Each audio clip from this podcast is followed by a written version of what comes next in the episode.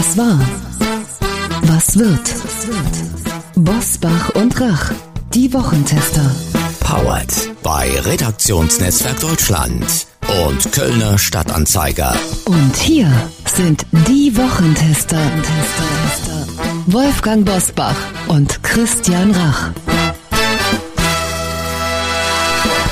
Herzlich willkommen, Christian Rach hier aus Hamburg. Und schöne, muss sogar sagen, sonnige Grüße aus Mallorca. Es stürmt hier nicht mehr. Ich bin Uli Jorges und ich vertrete heute Wolfgang Bosbach. Showdown zwischen Christian Lindner und Lisa Paus bei der Kindergrundsicherung Kabinettsklausur auf Schloss Meseberg mit dem Ziel, weniger zu streiten und die Wirtschaft zu retten. Und Flugblattskandal in Bayern um freie Wählerchef Hubert Aiwanger. Uli, das ist doch eine Woche, die für einen erfahrenen Zwischenrufer im Politikgeschäft nach deinem Geschmack sein dürfte, oder? Ganz genau, lieber Christian, vor allem, weil diese Woche nach Einordnung verlangt und Durchblick die Wolken zur Seite schieben, die Propaganda vergessen und auf die Fakten schauen. Denn auf Schloss Meseberg ging es ja um Disziplin, um eine bessere Kommunikation des Kanzlers und um Bürokratieabbau und die Zukunft unserer Wirtschaft. Da werden wir mal genau hinschauen, was davon überhaupt eingelöst worden ist. Und in Bayern geht es ja nicht nur um die Zukunft von Hubert Aiwanger, sondern letztlich auch um die Kanzlerschaft von Markus Söder. Was war, was wird heute mit diesen Themen und Gästen? Auf dem Prüfstand der Wochentester. Weniger Streit, mehr Wachstum. Kriegt die Ampel jetzt die Kurve? 25 Fragen im Flugblattskandal. Entscheiden die Antworten von Hubert Aiwanger, die Kanzlerschaft von Markus Söder. Höheres Bürgergeld macht die Regierung nur Politik für Arbeitslose und nicht für Arbeiter. Heute zu Gast bei den Wochentestern Dr. Henning Beck, der Neurowissenschaftler und Bestsellerautor, hat ein Buch über Denkfehler geschrieben, die vernünftige Entscheidungen in der Politik und bei uns allen verhindern. Für die Wochentester analysiert er, warum sich Politik so oft im Klein-Klein verliert. Professor Marcel Fratscher, der Ökonom und Präsident des DIW Berlin erklärt auf Basis einer aktuellen Studie, warum die Leidtragenden der AfD-Politik ihre eigenen Wählerinnen und Wähler wären. Und er bewertet bei den Wochentestern das Wirtschaftspaket der Ampelregierung. Und auch heute wieder mit dabei unser Redaktionsleiter Jochen Maas, der sich immer dann zu Wort meldet, wenn wir ein klares Urteil abgeben sollen. Hallo aus Köln und herzlich willkommen auch von mir zu den Wochentestern, liebe Hörerinnen und Hörer. Heute mit einem besonderen Gruß an unseren Hörer Boris Göttelmann. Der hat uns nämlich nach der vergangenen Folge geschrieben, dass ihm unser Vorgeplänkel zu lang war, so hat er es genannt. Und er hat genau mitgestoppt bei Minute 9 und Sekunde 50. Da sei es in der letzten Folge dann endlich mal richtig losgegangen. Herr Göttelmann schreibt, dass er sich ansonsten auf jede Folge freue, also total begeisterter Hörer ist und dass er die Wochentester vor allem allem wegen der Einordnung von Politik und Weltgeschehen höre. Und das soll auch so bleiben, lieber Herr Göttelmann. Deshalb der Hinweis für alle, die sich bereits auf unsere neue Kolumne Essen wie zu Hause freuen. Wir werden die Genusstester künftig immer samstags um 7 Uhr pünktlich zu ihrem Wochenendeinkauf freischalten. Samstag 7 Uhr. Das können Sie schon mal merken. Also unabhängig von den Wochentestern können Sie das hören als Einzelfolge mit hintergründigem Genusswissen. Zum Auftakt gibt's eine ganz besondere Gewinnchance für Sie. Lassen Sie sich überraschen. Samstag 7 Uhr. Essen wie zu Hause die erste. Unser Zusatzangebot für ein kulinarisches Wochenende. Herr Göttelmann, das war's schon. Wir sind diesmal pünktlich und freuen uns natürlich so aufmerksame Hörer wie Sie zu haben. Wenn auch Sie eine Frage an uns haben oder Lob, es darf natürlich auch Kritik sein. Alles, was Sie möchten, können Sie uns schreiben. Dann bitte unter kontakt@diewochentester.de. Die Top-Themen dieser Woche jetzt. Wie war die Woche? Wolfgang Bosbach und Christian Rach sind die Wochentester. Mehr Disziplin, weniger Zoff und eine bessere Kommunikation auf der Baustelle. wie Lindner das beschrieben hat. Und Bundeskanzler Scholz sagte, ja, das wird alles mit Schalldämpfer jetzt nur noch passieren. Gehämmert wird nur noch in abhörsicheren Räumen. Das soll auf der Ebene der Haltungsnoten der bleibende Geist nach Meseberg sein. Inhaltlich betrachtet bleibt ein nachgebessertes Wachstumspaket für Mittelstand und Industrie und mehr Bürokratieabbau. Uli, deine Prognose, kriegt die Ampel nach Meseberg endlich die Kurve? Also echtes Regierung statt immer nur Streit? Oder wird es so sein, dass es dann nur noch intern gestritten wird? Na, wer das glaubt, zieht die Hose mit der Beißzange an. Also ich will nur zwei äh, Gründe nennen, warum das nicht so sein wird. Zum einen gucken die Ampelparteien jetzt nach vorne auf die nächste Bundestagswahl. Die haben ja die Hälfte der Legislatur hinter sich und 2025 äh, wird neu gewählt. Das heißt, jetzt wird, was jetzt passiert, wird alles auch mit der Brille schon der Wahlkämpfer gesehen. Und dann wissen wir, dass sie sich alle aufpumpen werden. Zweiter Grund. Es sind ja wesentliche Themen nicht besprochen und nicht geklärt worden. Beispielsweise die Frage, ob es in Deutschland einen Industriestrompreis geben soll. Da gehen die Fronten quer durch die Ampelparteien, sogar quer durch die SPD. Die SPD ist dafür, der Kanzler ist irgendwie halbseiden bislang eher dagegen, aber könnte sein, dass er noch umfällt, wie auch immer. Also, das geht lustig weiter, keine Sorge.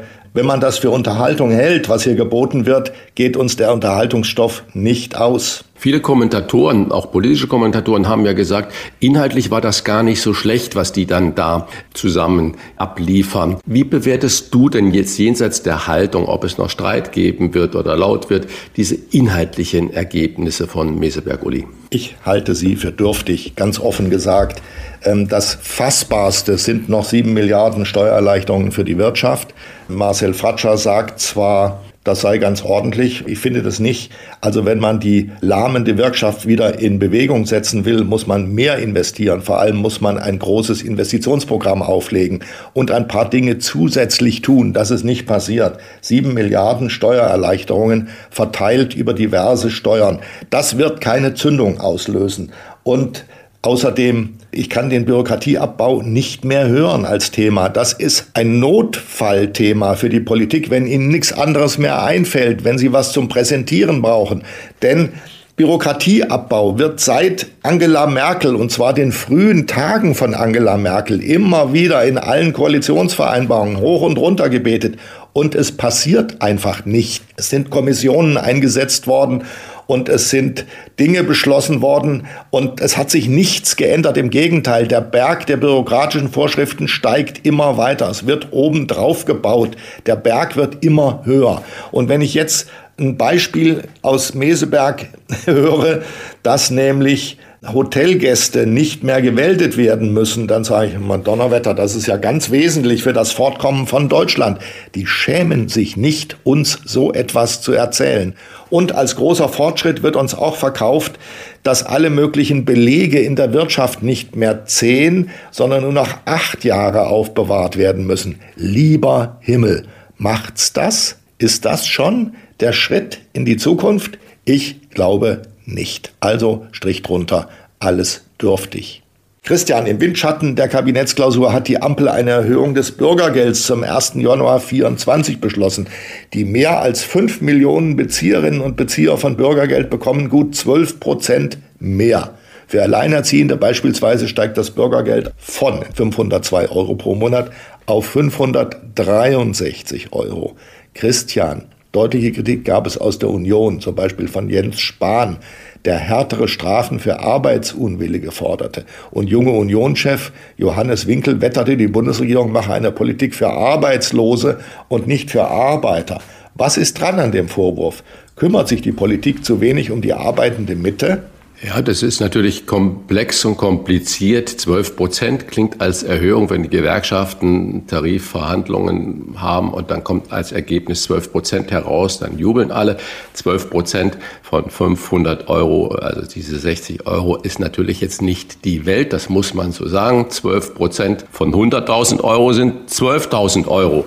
Und ähm, das sind dann natürlich andere Verhältnisse. Deswegen würde ich jetzt das Bürgergeld gar nicht so hoch machen. Aber worüber man natürlich sprechen muss, sind solche Meldungen äh, wie die Woche in den Tagesthemen, dass das Arbeitsamt äh, vermeldet hat in Nürnberg, dass sie so gut wie keine Vermittlungen von Arbeitslosen mehr irgendwie zustande bringen. Sei es Krankheit, dass die Menschen nicht können, oder diverse andere Gründe. Und wenn man dann nebendran natürlich sieht, dass eine vierköpfige Familie im Schnitt 2300 10 oder 11 Euro Bürgergeld bekommt, dann ist das natürlich zumindest diskussionswürdig. Wie schafft man Anreize, Menschen, die nicht in Arbeit sind, nicht nur über die Anerkennung, die Arbeit, das gute Gefühl, was ja auch Arbeit bringen kann, dieses Selbstwertgefühl, wie, wie schafft man es, darüber hinaus den Menschen Anreize zu geben, zu sagen, kommt doch arbeiten. Die Lösung kann ja nicht sein,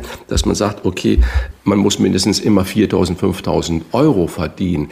Das heißt also, gibt es eine Einbahnstraße, dass Geld immer alles umsonst gegeben wird oder gibt es Verpflichtungen, mit dem, wenn man Menschen das Geld gibt, und ich möchte da nicht irgendwie die Sozialkarte spielen, aber hat nicht die arbeitende Bevölkerung ein Anrecht darauf, dass diese Menschen, die das Geld bekommen, zumindest sich bemühen müssen, auch einen Job anzunehmen. Also das sind treffliche Diskussionen, die man da führen kann, damit die arbeitende Bevölkerung nicht das Gefühl hat, Arbeit lohnt sich nicht mehr. Ja, ich möchte noch eine Ergänzung machen, weil das ist inzwischen fast in Vergessenheit geraten. Alle Deutschen sollten ein Klimageld bekommen, finanziert aus dem Verkauf, aus den Erlösen, die die Bundesregierung aus dem Verkauf von Verschmutzungsrechten im Umweltschutz erzielt hat. Dieses Klimageld wird vorläufig, sollte schon längst ausgezahlt sein, wird vorläufig weiter nicht ausgezahlt. Ich schätze mal, das wird bis nach der nächsten Bundestagswahl dauern. Die ist im Herbst 2025, weil nämlich der Staat es nicht fertiggebracht hat, die Bankkonten der Menschen mit den Datensystemen der Bundesregierung zu verknüpfen, so dass man also auf einen Knopfdruck Geld überweisen kann. Das geht nicht. Daran wird noch gearbeitet. Inzwischen kommt auch noch hinzu, es fehlt Geld. Das Geld aus den Verschmutzungsrechten ist schon verpulvert. So viel zur Sorge um die arbeitenden Menschen, wie überhaupt die Gesundbeterei im Moment ist das, was mir wahnsinnig auf die Nerven geht. Ich habe gerade eine sehr interessante Analyse gelesen, dass Deutschland wirtschaftlich von Frankreich überholt worden ist. Von Frankreich. Frankreich war immer weit hinterher. Inzwischen ist Frankreich weit vorne, hat mehr Auslandsinvestitionen, hat höhere wirtschaftliche Dynamik und Deutschland ist abgehängt. Ich will nur einen Vergleich nennen. Der Strompreis für die französische Großindustrie mit Steuern und Abgaben beträgt gut 15 Euro, genau 15,68. In Deutschland 24,16. 15 gegen 24, das sind die Verhältnisse. Arbeitende Menschen etwas dafür tun, dass die Arbeit erhalten wird, dass investiert wird in Deutschland, dass Arbeit nicht ausgeht, dass wir eine Zukunft haben kann ich nicht erkennen. Uli, ich mache noch eine Ergänzung als Antwort zu deiner Frage an mich. Wir, wir sprechen ja gleich noch mit Professor Marcel Fratscher, Präsident des DIW dem werden wir das natürlich dann auch fragen. In der gleichen Meldung, die ich da gerade schon gesagt habe, dass das Arbeitsamt eigentlich keine Arbeitslosen mehr vermittelt, in derselben Nachrichtenmeldung äh, wurde auch darüber berichtet, dass 2,6 Millionen Menschen in Deutschland zwischen 20 und 35, also in der leistungsstärksten Zeit des Lebens keinen Berufsabschluss haben. Okay, so weit, so schlecht. Jeder, der keinen Berufsabschluss hat, den muss man natürlich dorthin führen. Gleichzeitig haben wir natürlich ein unglaublich großes Bedürfnis an Menschen, die gar keine Qualifikation unbedingt brauchen. Ich erinnere an Stellenanzeigen, dass Supermärkte Menschen äh, suchen, die Regale auffüllen, die helfen bei der Getränkesortierung und so weiter und so fort. Jedem von uns fallen da gleich hunderte von Beispielen an, wo man gar keine dreijährige Ausbildung, fünfjährige Qualifikation braucht, sondern wo man sagt, Mensch, da ist eine gute Arbeit, eine ehrliche Arbeit, die muss auch gemacht werden und trotzdem findet man diese nicht. Das heißt, an das Thema muss man heran. Wir können nicht sagen, okay, der ist unqualifiziert und deswegen, da braucht er eigentlich auch gar nicht zu arbeiten, sondern ich sage, da muss es natürlich auch Mittel und Wege geben, dass man sagt, wir bringen diese unqualifizierten Menschen ebenfalls zu guten und wohlbezahlten Jobs hin. Bayern, Uli, wird derzeit, ich nenne es mal Flugblattskandal um den Freie Wählerchef Hubert Aiwanger erschüttert. Hintergrund ist ein Flugblatt mit antisemitischen Inhalten, das vor 35 Jahren in Aiwangers Schulranzen gefunden wurde, wie er selbst eingeräumt hat. Aiwanger war damals 17 und bestreitet, das Hetzblatt verfasst zu haben. Als die Vorwürfe publik wurden, bekannte sich Aiwangers älterer Bruder, das Flugblatt geschrieben zu haben. Bayerns Minister Ministerpräsident Markus Söder will von Aiwanger nun 25 Fragen beantwortet haben. Der sagt, er lässt sich Zeit bis nächste Woche. Uli, Markus Söder hat bei einer Pressekonferenz bekräftigt, dass er mit den Freien Wählern auch nach der Landtagswahl, die ja dieses Jahr im Oktober in Bayern stattfindet, weiter regieren will. Doch er hat auch gesagt, dass die Koalition nicht am Schicksal einzelner Personen hängen würde. Kannst du dir ein Bündnis von CSU und Freien Wählern ohne Hubert Aiwanger vorstellen? Nein, ganz klar gesagt, kann ich mir nicht vorstellen. Es gibt bislang bei den Freien Wählern die Vorwürfe gegen Aiwanger werden ja immer heftiger und, und vielfältiger. Es gibt bei den Freien Wählern nicht einen einzigen Funktionsträger, der anfängt, kritisch über Aiwanger zu reden. Gibt auch keine Personen, ich kenne keine, die das Format haben könnten, stellvertretender Regierungschef in Bayern zu sein und Wirtschaftsminister. Also Eher im Gegenteil. Es sieht im Moment so aus, als würde bei den Freien Wählern darüber geredet, die Vorwürfe gegen Aiwanger zur Wahlkampfmunition zu machen. Also Menschen einzusammeln, die das, was er in der Jugend getan und gesagt hat und geschrieben hat, trotzig umwandeln in Wählerstimmen. Das wäre eine ganz fatale Geschichte, würde nämlich testen, inwieweit das Nazitum in Deutschland noch Stimmen zieht. Ganz schreckliche Geschichte. Ich halte das, was Markus Söder getan hat, für einen großen Fehler. Er laviert, er will sehen, wie er durchkommt. Er will das abhängig machen von dem, was Aiwanger schriftlich von sich gibt. Wobei schriftliche Antworten auf 25 Fragen geben dem Befragten immer die Möglichkeit, an jeder Antwort zu feilen, herumzufeilen, sprachlich so zuzuschneiden, dass nichts an ihm hängen bleibt. Das hilft überhaupt nichts. Es sind ja inzwischen auch noch einige Vorwürfe dazugekommen. Er soll mit, mit dem Hitlergruß das Klassenzimmer betreten haben. Er soll Hitlers Mein Kampf im Schulranzen mitgebracht haben. Ich sage eins, weil das manche denken, viele denken, darüber muss man auch reden, sind solche Jugendsünden, der war damals 17, sind die heute noch harte Munition im politischen Kampf? Ich antworte ja. darauf, wenn es weniger wäre, könnte man drüber reden. Aber in dem Flugblatt, um den es hier geht, hat er geschrieben, ausgelobt, einen Freiflug durch den Schornstein von Auschwitz. Das ist eine solche Ungeheuerlichkeit, dass das Hirn, das sowas geschrieben hat, für die deutsche politische Spitzenfunktion nicht mehr in Frage kommt. Und zwar lebenslang. Der kann tun, was er will. Der kann Geschäftsmann sein. Ob er im Staatsdienst noch in Frage kommt, weiß ich nicht. Aber er kann sich auf jede redliche Weise ernähren. Aber stellvertretender Regierungschef in Bayern, in einem großen, starken Bundesland, kann er nicht sein. Ich frage mich auch, was sich Markus Söder da vorstellt. Dieser Wirtschaftsminister Aiwanger, kann der noch darauf rechnen, dass ihm Firmenchefs die Hand geben, dass die ihn überhaupt sehen wollen, dass die auf Fotos mit ihm abgelichtet sein wollen, dass dieser Mann an nationalen und internationalen Konferenzen teilnimmt? Undenkbar. Der Mann muss das Kabinett verlassen und wenn die freien Wähler mitgehen, dann sollen sie eben mitgehen. Uli, nur noch eine Nachfrage und wir wollen uns ja nicht an den Spekulationen beteiligen. Aber kann ich für die Straftaten meines Bruders oder meines Nachbarns verantwortlich gemacht werden. Es gibt ja noch keinen Beweis, dass Aiwanger das selbst gemacht hat. Ja, auf diese Frage gebe ich immer diese eine Antwort. Hubert Aiwanger ist ja als Schüler an seiner Schule wegen dieses Flugblatts bestraft worden. Ja, er ist zur Rede gestellt worden, musste zum Direktor kommen und musste eine Strafarbeit abliefern. Da hat er also nicht gesagt, offensichtlich, das war aber ein anderer oder gar, das war mein Bruder, da wäre nämlich der Bruder geholt worden. Er hat also die Geschichte auf sich genommen damals und vermutlich war die Beweislage so eng damals, dass er gar nicht anders konnte. Wenn das damals so war, frage ich mich, warum man das heute anders zu sehen versucht. Nee, nee, für mich steht fest, Dieses Flugblatt, für mich persönlich, hat Hubert Aiwanger verfasst und er hat dann versucht, indem er seinen Bruder nach vorne geschoben hat, den Konsequenzen zu entkommen. Das macht die Sache nur schlimmer. Also, Markus Söder, werfen Sie ihn raus. Der hat in Ihrem Kabinett nichts zu suchen. Der hat in keinem Kabinett etwas zu suchen. Und wenn die Freien Wähler an ihm festhalten wollen, sollen sie das tun. Und dann liegt es an den deutschen Wählern, an den bayerischen Wählern, äh, den Freien Wählern zu zeigen, was sie davon halten. Ich habe noch eine Nachfrage an euch beide dazu. Markus Söder wartet ja noch auf die Beantwortung der 25 Fragen. Aber es gab Journalisten, die haben den Hubert Aiwanger abgefangen und da hatte er keine Gelegenheit, lange an seinen Antworten zu feilen. Und er hat gegenüber Journalisten gesagt, Zitat, seit dem Erwachsenenalter, die letzten Jahrzehnte, könne er die Hände dafür ins Feuer legen, kein Antisemit, kein Extremist äh, gewesen zu sein.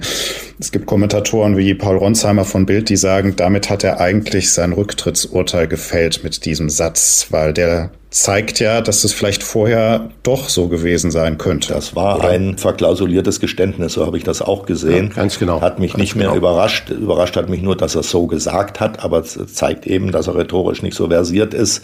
Der Mann war damals, wie Mitschüler sagen, braun und man kann nur hoffen, dass das heute nicht mehr ist. Aber diesen Zweifel an seiner Gesinnung wollen wir nicht ertragen. Schicken Sie ihn in die Wüste, Herr Söder. Ja, ich sehe es genauso wie Uli. Das ist eigentlich ein Eingeständnis, wenn man sagt, ja gut, in der Jugend, äh, da sagt man das ein oder andere Mal, aber heute als Erwachsener kann ich euch versichern, ich bin ein Menschenfreund. Und das heißt, er war sich seiner Position in der Jugend eigentlich sehr wohl bewusst und er weiß, was er da gedacht oder gesagt hat. Unabhängig, wer das Pamphlet jetzt geschrieben hat. Und äh, es gibt ja auch glaubhafte Zeugen, die gesagt haben, er kam häufiger mit extremen Aussagen oder Witzen im Klassenzimmer an. Und Uli hat es richtig betont. Ja, wir halten fest an dieser Stelle ein klares Urteil von euch beiden. Der Mann soll zurücktreten, aber er möchte das noch nicht. Er hat sich ja nochmal in einem Pressestatement geäußert und sich entschuldigt für die Fehler der Vergangenheit, aber auch nochmal wieder nachgelegt mit den Worten, ich soll politisch und persönlich fertig gemacht werden. Das ist eine Mischung aus aufrichtiger Entschuldigung, Zitat, und äh, gleichzeitig aber wieder Vorwürfen. An Rücktritt ist im Moment jedenfalls nicht zu denken. Wir starten jetzt ins erste Gespräch. Das wird ein sehr interessantes Gespräch, denn es geht um die zwölf Gesetze der Dummheit. Was dahinter steckt, jetzt bei den Wochentestern. Fragen wir doch, fragen wir doch. Wolfgang Bosbach und Christian Rach sind die Wochentester. Tester, Tester. Richard David Brecht sagt über ihn, ich zitiere, er ist rhetorisch und intellektuell der bestmögliche Mann zum Thema Lernen. Zitat Ende. Vielleicht sollten wir ihn deshalb mal in unsere Schulen schicken, denn dort hat sich das Bildungsniveau laut aktueller IW-Studie dramatisch verschlechtert. Aber der Mann kann nicht nur Bildung, der kann auch Politik. Und wie? Zwölf Gesetze der Dummheit Wunderbarer Titel. Heißt sein frisch erschienenes Werk, das den Untertitel trägt, Denkfehler, die vernünftige Entscheidungen in der Politik und bei uns allen verhindern. Das macht uns neugierig, denn der Mann ist Neurowissenschaftler und weiß normalerweise, wovon er redet. Herzlich willkommen bei den Wochentestern Dr. Henning Beck. Ja, hallo, schön, ich freue mich sehr. Lieber Herr Beck, diese Woche hat es politisch in sich und immer wenn es richtig ernst wird, geht die Regierung in Klausur auf Schloss Meseberg. Können wir hier schon den ersten Denkfehler der Politik dingfest machen? Ja, ähm, ein bisschen schon. Also wir verlieren uns ja gerne im Klein-Klein, im politischen Gezänk und man hat schon den Eindruck, man verliert so diese große politische Idee aus dem Auge und dann muss man sich wieder zusammenraufen. Auch hier stellt man fest, anstatt die Probleme wirklich konkret anzupacken, verzettelt man sich häufig in der Organisation. Wer ist für was zuständig? Dann wird drüber diskutiert, wer schubst welche Milliarde in welchen Fördertopf oder sowas. Und die, und die großen Probleme geraten ein bisschen aus dem Blick dadurch. Das ist schon ein typischer Denkfehler, ja. Der Krieg in der Ukraine, die digitale Transformation, Energiewende, Bürokratieabbau, Die Probleme, die die Regierung zu lösen hat, sind komplex. Trotzdem hat man den Eindruck, die Ampel verliert sich im Streit im, ich sage mal, Klein-Klein. Zum Beispiel bei der fast schon kindlichen Blockade des Wachstumschancengesetzes durch die grüne Familienministerin Lisa Paus. Warum ist das so, dass eigentlich das Klein-Klein so im Vordergrund steht und diese zum Beispiel großen genannten Probleme eher da nach hinten rücken? Ja, das hat unterschiedliche Gründe. Ein Grund liegt darin, wie wir denken. Ja, also schlechte kleine Probleme sind schnell und die großen Veränderungen, die wirklich nachhaltig sind, sind immer langsam. Also wenn man in die Geschichte der Menschheit schaut, die größten Veränderungen vollziehen sich eher so im langsamen und im nicht so sichtbaren und die kleinen, die unmittelbaren Dinge, wo man sich zerstreiten kann, das ist auch medial sehr viel besser aufzuarbeiten und man kann halt sehr viel besser und klarer einen Punkt machen, als wenn man jetzt ein Problem angeht, was vielleicht in 10, 15 Jahren irgendwann Früchte getragen hat. Und wir leben ja in einer Welt, in der die Aufmerksamkeit Aufmerksamkeit, die Relevanz sich auf Themen konzentriert, die wirklich auch sehr sichtbar und sehr greifbar sind. Und das ist häufig ein politischer Streit, wohingegen eine politische Einigung, die dann in fünf Jahren irgendeinen Erfolg hat, das ist keine Meldung jetzt. Und das ist halt so ein bisschen dieses Problem des, des politischen Geschäftes. Sie schreiben über die zwölf Gesetze der Dummheit. Was ist damit gemeint? Sind das deutsche Dummheiten oder kann man das universal sehen? Ja, also ein Teil ist tatsächlich auch deutsche Dummheit. Also wenn ich daran denke, wie pessimistisch wir sind. Es gibt kaum ein Land, was so pessimistisch ist wie Deutschland. Frankreich ist in, in Umfragen immer noch ein Tick pessimistischer, aber wir, wir verkaufen uns häufig unter Wert. Ja, wie, wie langsam sind wir geworden? Ja, wir wollen in, in 2045 klimaneutral sein und wir brauchen 24 Jahre, um das Pergamon-Museum zu renovieren. Ja, das ist zehn, der, der, den Pergamon-Altar zu bauen hat nur zehn Jahre gedauert. Also wir sind langsam, wir werden, wir werden pessimistisch. Deutschland ist das einzige Land der Welt, wo sich Menschen mit zunehmendem Wohlstand mehr Angst vor Verlusten machen. In allen Ländern wird man optimistischer, aufbruchsfreundlicher, investiert sein Geld und in Deutschland hält man sein Geld zusammen. Und das ist ein typisch ja. deutsches Problem. Ja, der Athlet auf dem Höhepunkt seiner Kraft ist seinem Fall am nächsten. Ja, wir haben so gute Unternehmen und, und reden die uns klein. Ein anderer Teil des Buches konzentriert sich mehr so auf grundlegende menschliche Denk Schwächen und Dummheiten, dass wir uns wieder besseren Wissens schlecht verhalten, schlechte Entscheidungen treffen, Risiken ähm, schlecht einschätzen und das ist tatsächlich universell. Ja, Sie haben uns mit Ihrer Antwort schon mitten hineingeführt in die nächste Fragerunde, die nämlich sehr spannend ist. Sie haben an der University of California gearbeitet und sind regelmäßig in Kalifornien, gerade in diesem Sommer wieder. Wenn Sie die Lebenseinstellung dort mit der momentanen in Deutschland vergleichen, zu welchem Ergebnis kommen Sie? Und wir ahnen es ja schon. Und wie können wir den Deutschen Optimismus beibringen oder German Mood? Geht das überhaupt noch? Ja, also das ist wirklich verblüffend. Ja, also in den USA bist du ja schon awesome, great und fantastic, wenn du dir die Schuhe zubinden kannst. Also das ist überhaupt keine Kunst, da wundervoll zu sein, weil das ist, ist, ist total leicht.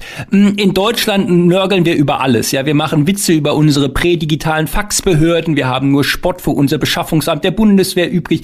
Ähm, wir, wir, Sie haben es gesagt, wir verzetteln uns im Klein-Klein. Früher hatten wir Branchen von Weltrang. Ja, Pharma, Banken, Consumer Electronics. Heute macht JP Morgan mehr Gewinn als die Deutsche Bank Umsatz. Ja, wir scheiden in der Fußball-WM aus, in der Leichtathletik null Medaillen.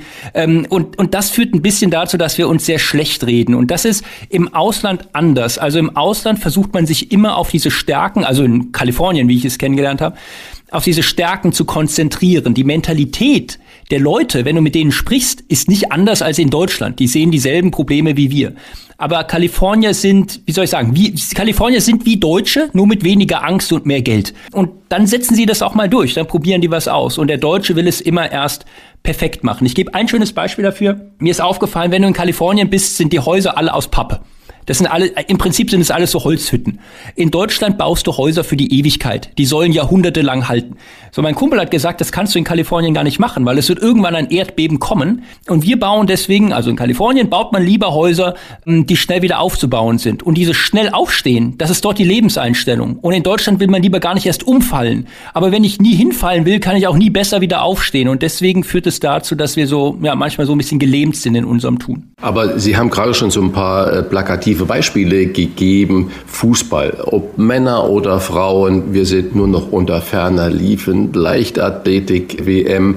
Noch nicht mal eine Bronzemedaille, gar nichts mehr. Ich glaube, beste Platzierung war mal ein vierter Platz irgendwo. Das macht natürlich doch was mit der Stimmung im Land. Und die Frage ist dann, wo kommt denn dieses fast äh, depressive Verhalten dann her, dass Leistung überhaupt nicht mehr zählt und auch nicht gefördert wird? Wie können Sie uns denn da optimistisch mal unter die Arme greifen, dass wir das auch wieder schaffen? Weil, und die Deutsche Bank, Sie haben es ja gesagt, an diesen Zahlen lässt ja sich gar nicht rütteln, dass der Umsatz, der Gewinn von JP Morgan größer ist als der gesamte Umsatz der Deutsche Bank und die war ja mal führend. Ja, man hat so ein bisschen den Eindruck, man gewöhnt sich an Sachen und das ist auch psychologisch und neurowissenschaftlich gut nachweisbar. Was du halt als selbstverständlich annimmst, nicht mehr hinterfragst, das verteidigst du auch nicht mehr oder investierst es auch gar nicht mehr.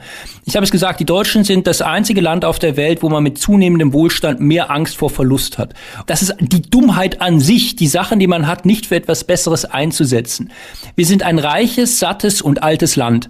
Wir haben diese, diese Aufstiegserzählung eigentlich zu Ende erzählt. Diese, die, diese Aufstiegserzählung vom Wirtschaftswunder, wir sind wieder wer, die Wiedervereinigung. Es gab immer starke Narrative und Gesellschaften leben davon, dass sie ein klares, starkes Bild haben, wie sie sich entwickeln wollen. Und dieses Narrativ haben wir nicht. Also wo wollen wir hin? Und das ist auch ein Fehler der Politik. Schauen Sie sich an, es wird geschaut, wo, wo setze ich jetzt hier eine Milliarde ein? Kann ich hier noch ein Heizungsgesetz irgendwie so in die richtige Richtung lavieren? Dann zag ich mir die Köpfe darüber. Aber diese große Frage, wie soll die deutsche Industrie in 10 Jahren, in 15 Jahren aufgestellt sein? Und sich zu überlegen, wenn das so ist in der Zukunft, was muss ich dann jetzt für Maßnahmen ergreifen? Quasi vom Ende her zu denken. Das geht uns ab. Und das ist eigentlich schade, denn denn wir können das. Wir sind ja ein Land, was von den Ideen der Menschen lebt. Wir buddeln nichts aus der Erde und verkaufen das dann teuer weiter. Wir sind ein Land, was davon lebt, dass wir Probleme anders und besser lösen als anderswo auf der Welt. Und das ist, und das ist so schade. Wissen Sie, wir, wir, wir unterhalten uns darüber oder wir zerhacken uns die Köpfe darüber, ob wir unser Haus mit Gas heizen oder die Autos mit Strom tanken sollen.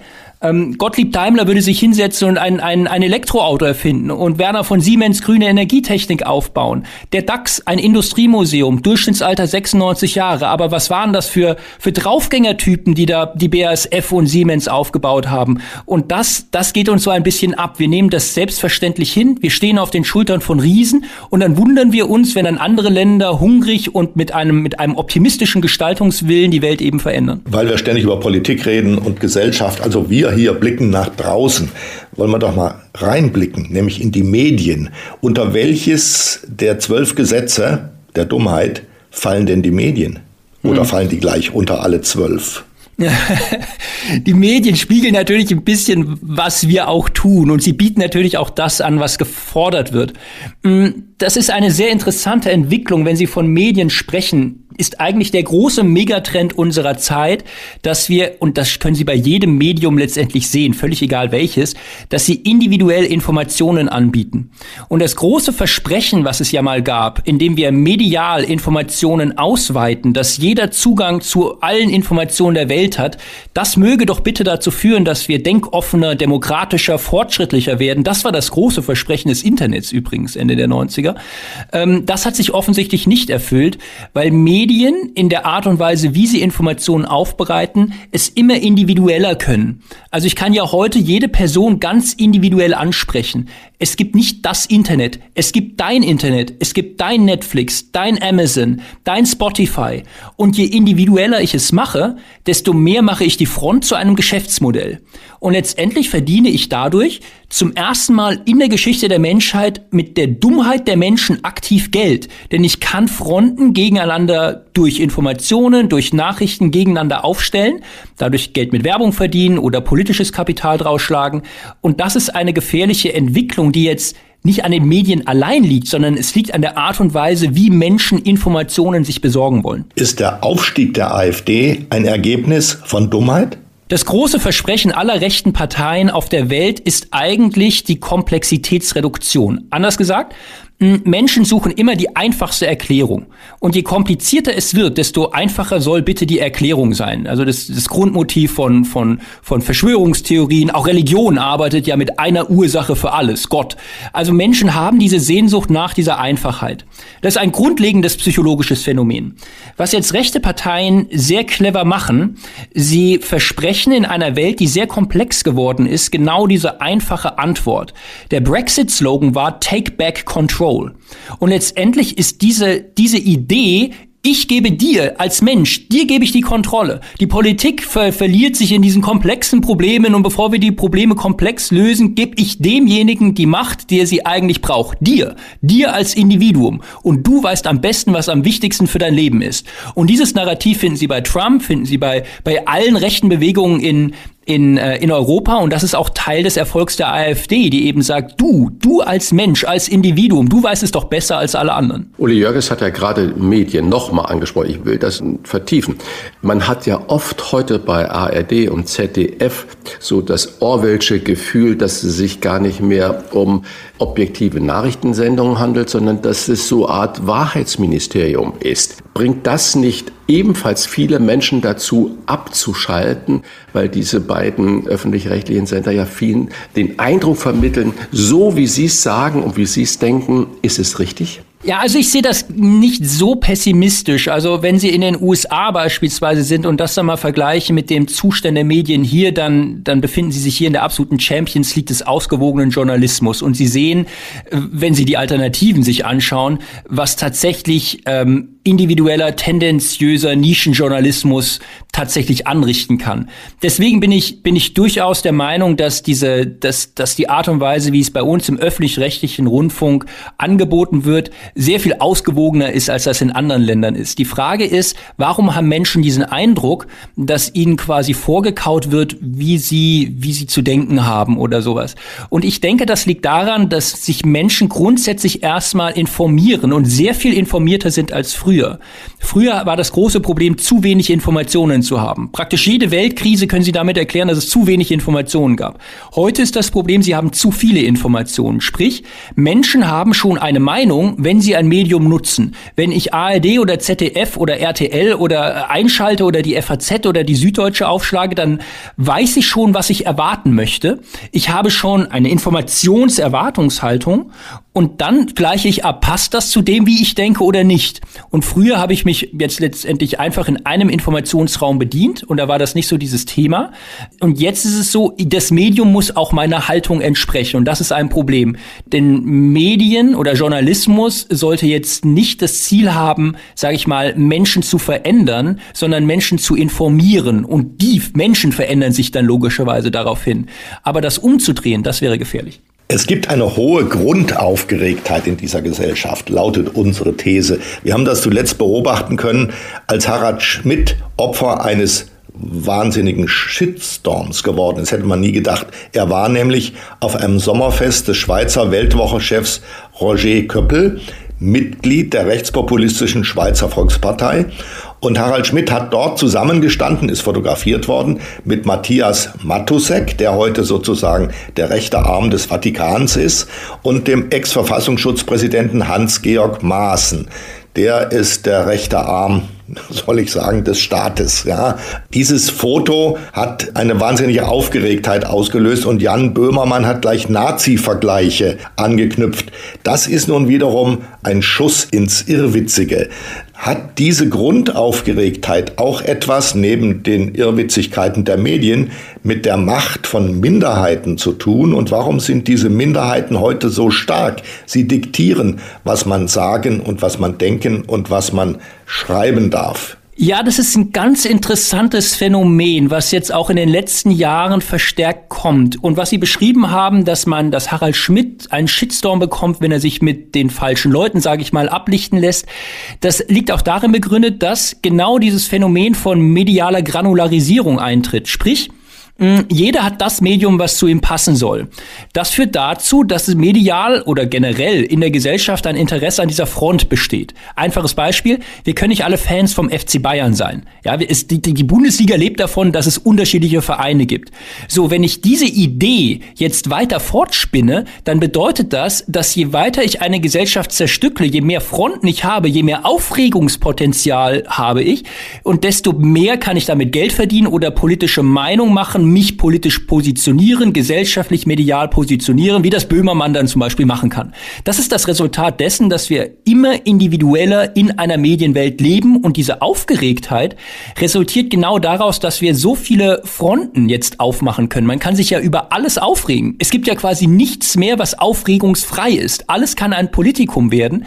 Und das ist letztendlich in dieser Sehnsucht der Menschen danach begründet, sich von anderen Gruppen abzugrenzen. Auf einmal, genau, hast du irgendwie ein falsches Foto zur falschen Zeit oder du hast irgendwann früher mal irgendetwas gemacht und das wird dir jetzt schlecht ausgelegt.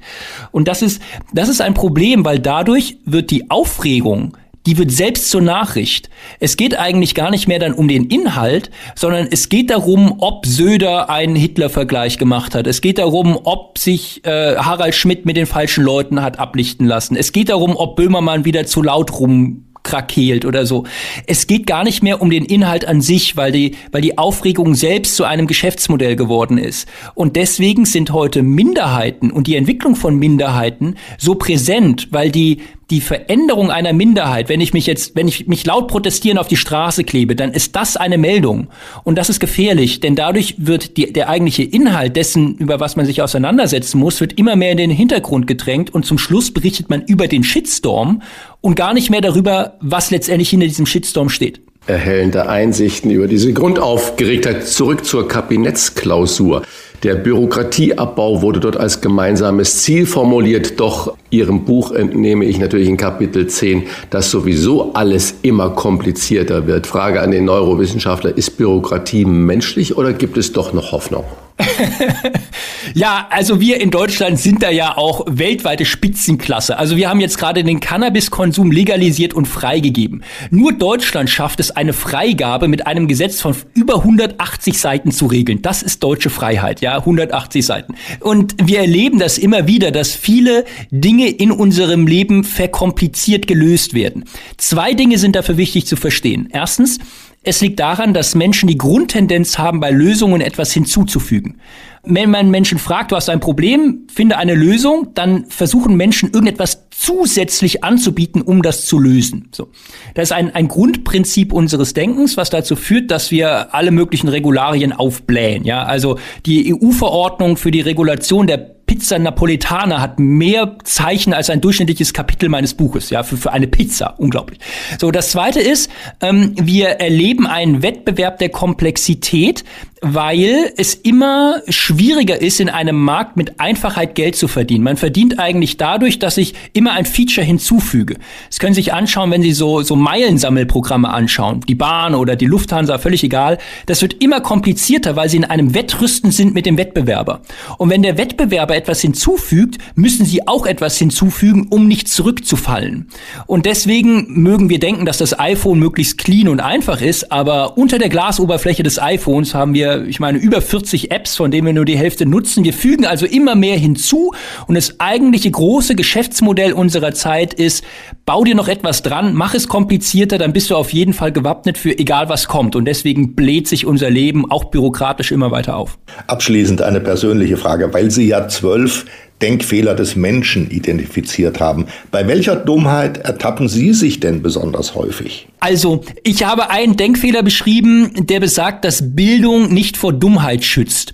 Man könnte ja annehmen, dass ähm, gebildete Menschen besonders denkoffen und besonders tolerant und ja besonders innovativ deswegen sind. Das Gegenteil ist der Fall. Interessanterweise stellt man fest, je gebildeter Menschen sind, je rhetorisch beflissener Menschen sind, desto starrsinniger, desto intoleranter und desto dogmatischer argumentieren sie.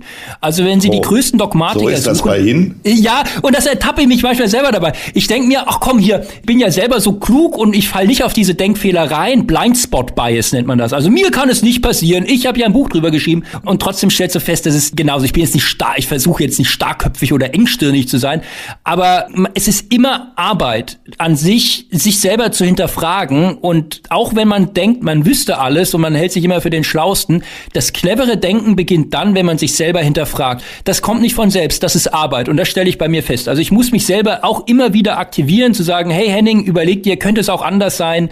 Die anderen haben vielleicht auch recht. Wie, wie könnte ich mich überzeugen lassen? Das tut weh, das macht man ungern, aber es ist wichtig. Es war keine Arbeit, mit Ihnen so ein wunderbares Gespräch zu führen. Das hat Spaß gemacht. Wer das Thema vertiefen möchte, dem empfehlen wir das neue Buch von Dr. Henning Beck. Zwölf Gesetze der Dummheit heißt es und verspricht eine anregende Lektüre mit einem neuen Blick auf die Themen der Politik und des Alltages. Und jetzt kommt noch ein Schmankerl.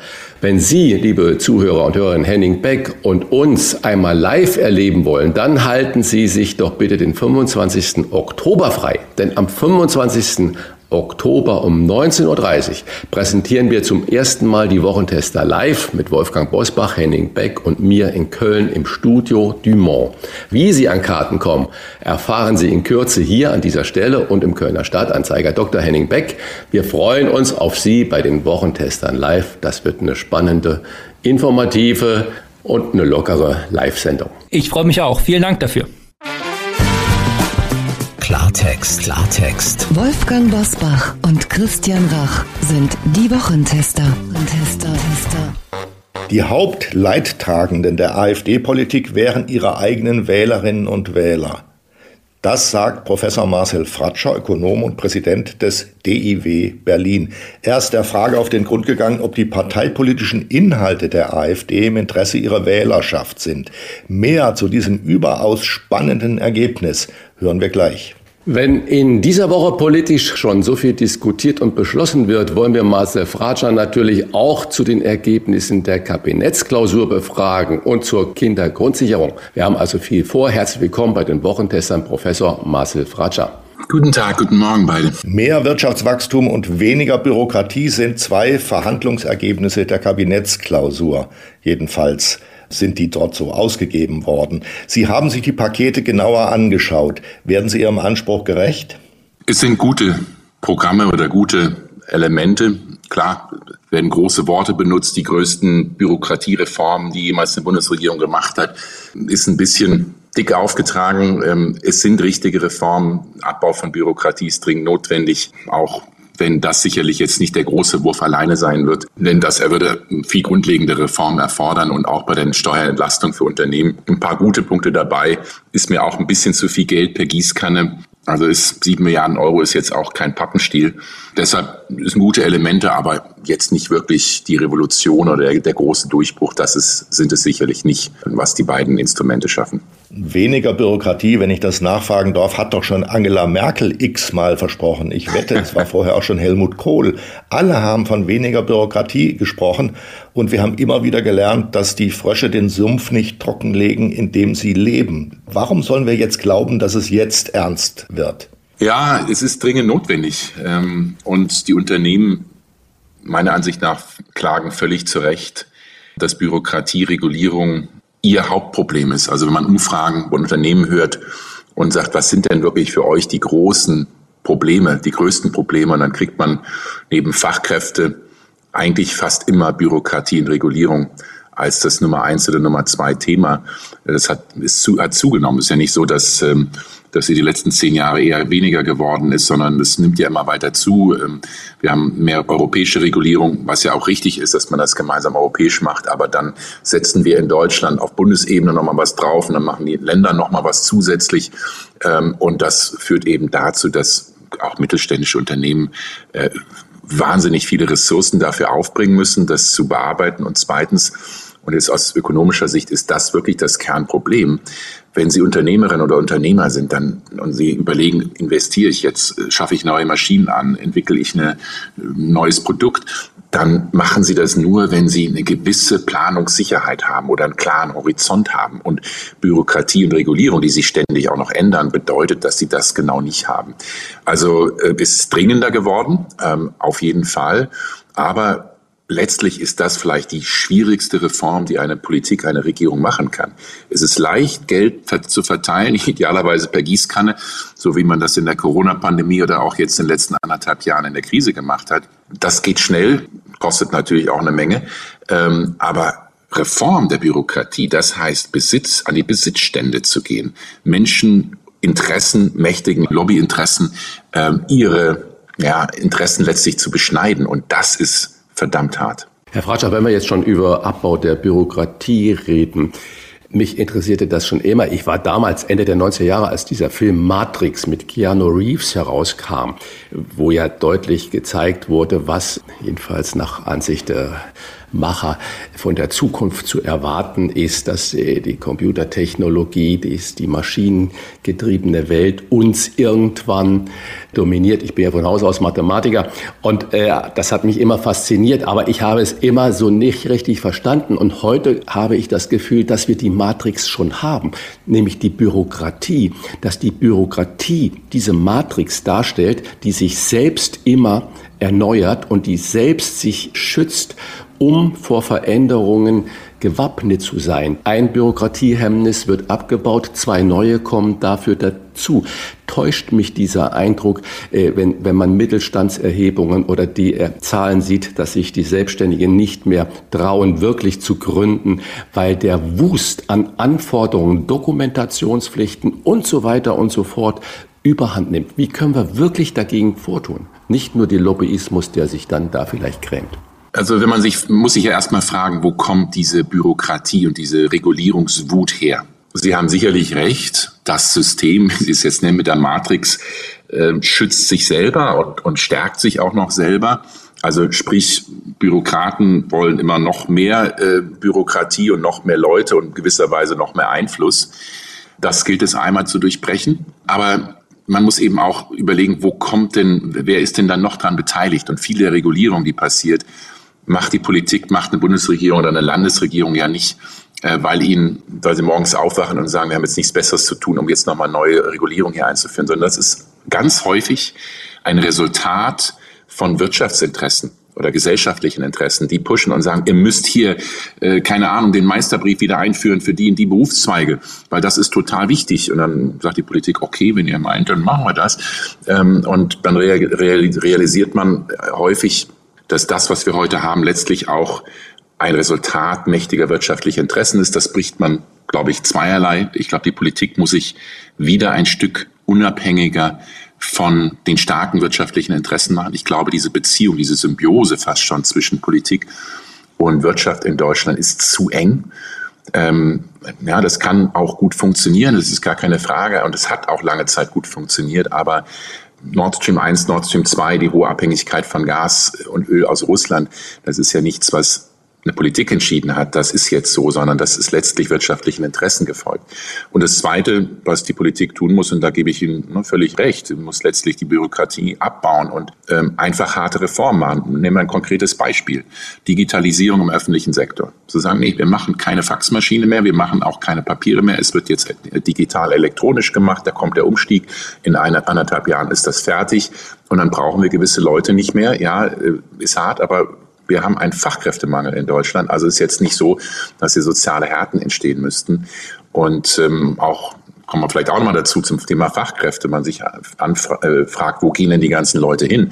Ähm, naja, einige gehen in die Soziale, in die Pflege, wo großer Bedarf ist, aber eben auch die Administration äh, nutzt eben immer mehr Fachkräfte, die anderswo in vielen Fällen besser aufgehoben werden. Dann kommen wir nochmal zurück zu Meseberg. Und Sie haben gerade äh, die Vermischung und Verbindung von Politik und Wirtschaft gesehen. Und jetzt sehe ich, dass zum Beispiel Lisa Paus 400 Millionen Euro für die Grundsicherung mehr bekommt. Vorher ging es um zwei Milliarden, hat äh, Lindner zugestanden, sie wollte zwölf und jetzt kriegt 400 Millionen mehr. Das heißt, wir verweben natürlich die Politik auch unglaublich immer mit dem Sozialen. War es im Vorfeld denn grundsätzlich klug, Wirtschaftswachstum gegen die Kindergrundsicherung auszuspielen, wie das ja anscheinend die Familienministerin Lisa Paus versucht hat? Oder sind das innergrünen parteiliche Machtverschiebungen zwischen Habeck und Baerbock, wie der Spiegel das so ein bisschen analysiert?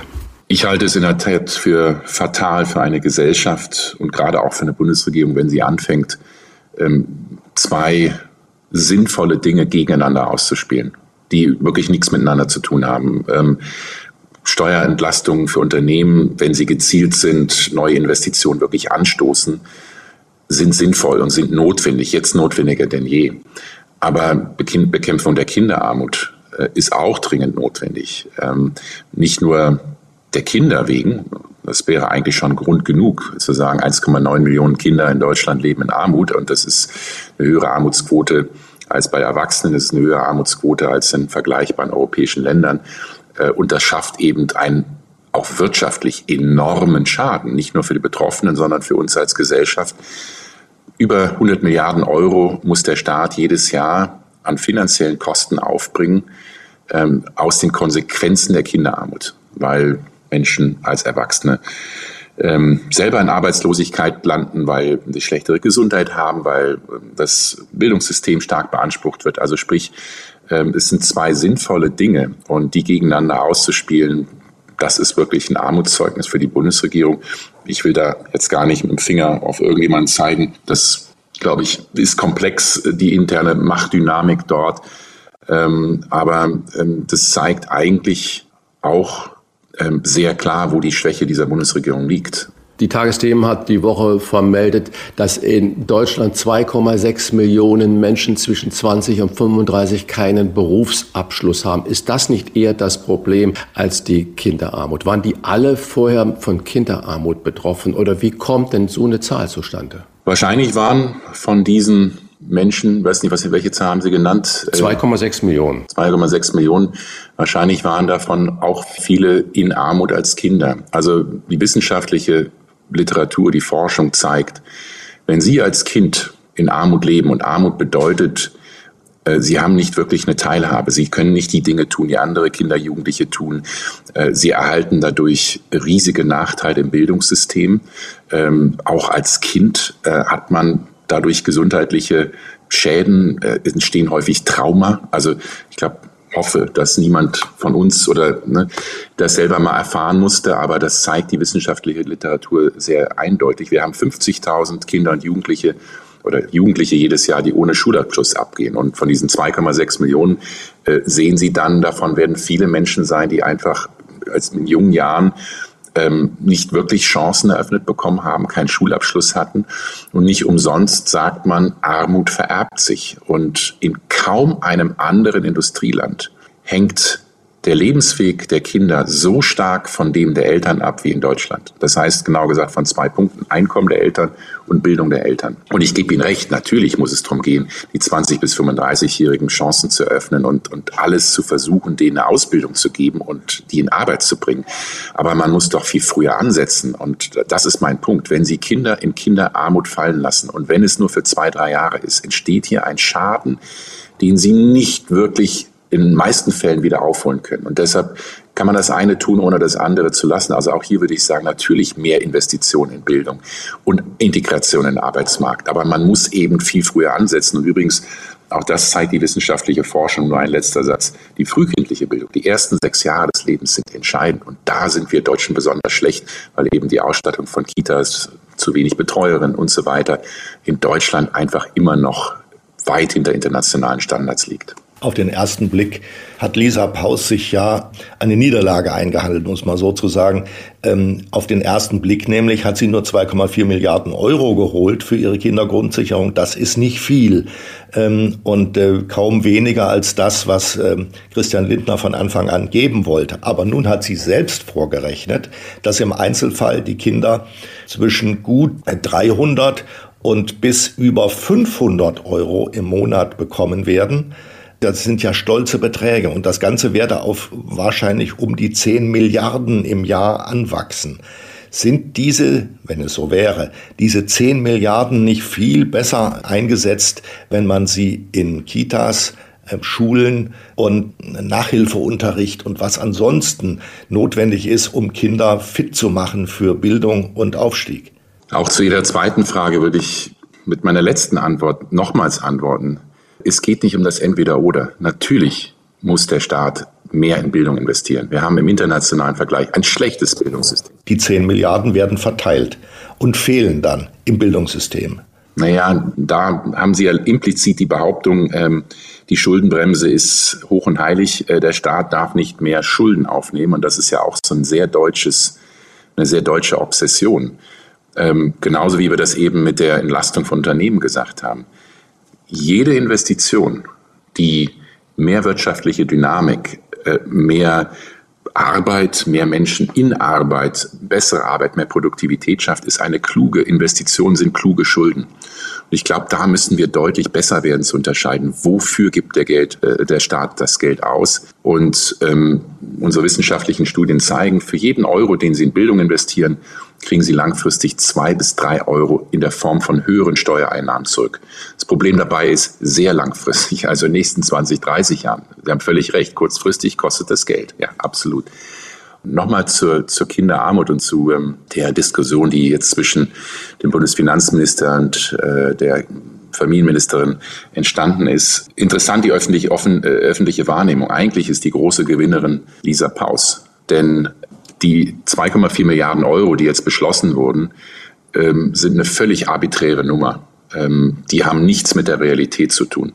Äh, diese 2,4 Milliarden Euro, die bedeutet ja nicht, dass kurzfristig die armutsbetroffenen Kinder auch nur ein Euro mehr an Kindergrundsicherung oder an, an Kinderzuschlag, wie das heißt, äh, bekommen, sondern ursprünglich ist die Idee, dass man die Inanspruchnahme erhöht. Nur 35 Prozent jedes dritte Kind oder genau gesagt die Eltern der Kinder, die Anspruch auf Kinderzuschlag haben, also die armutsgefährdet sind und sagen, hier zusätzlich zum Kindergeld könnten sie nochmal zusätzliche also bis zu 250 Euro, was Sie eben gesagt haben, mit den 500 Euro, also 250 Euro Kindergeld und dann nochmal bis zu 250 Euro an Kinderzuschlag bekommen.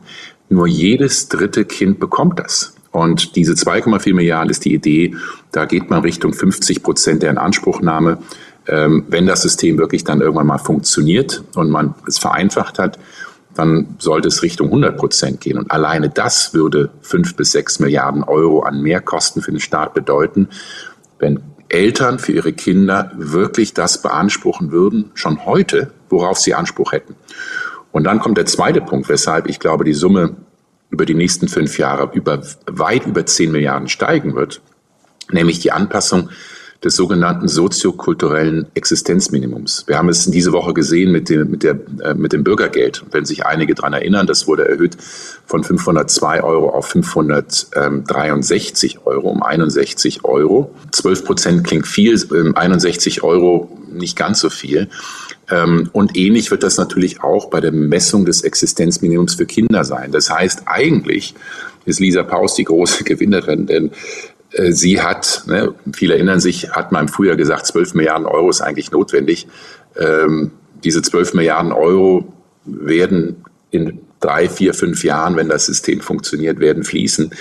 Ähm, und so gesehen, ähm, jetzt kann man sich wieder streiten, ist es gut ausgegebenes Geld, ja oder nein.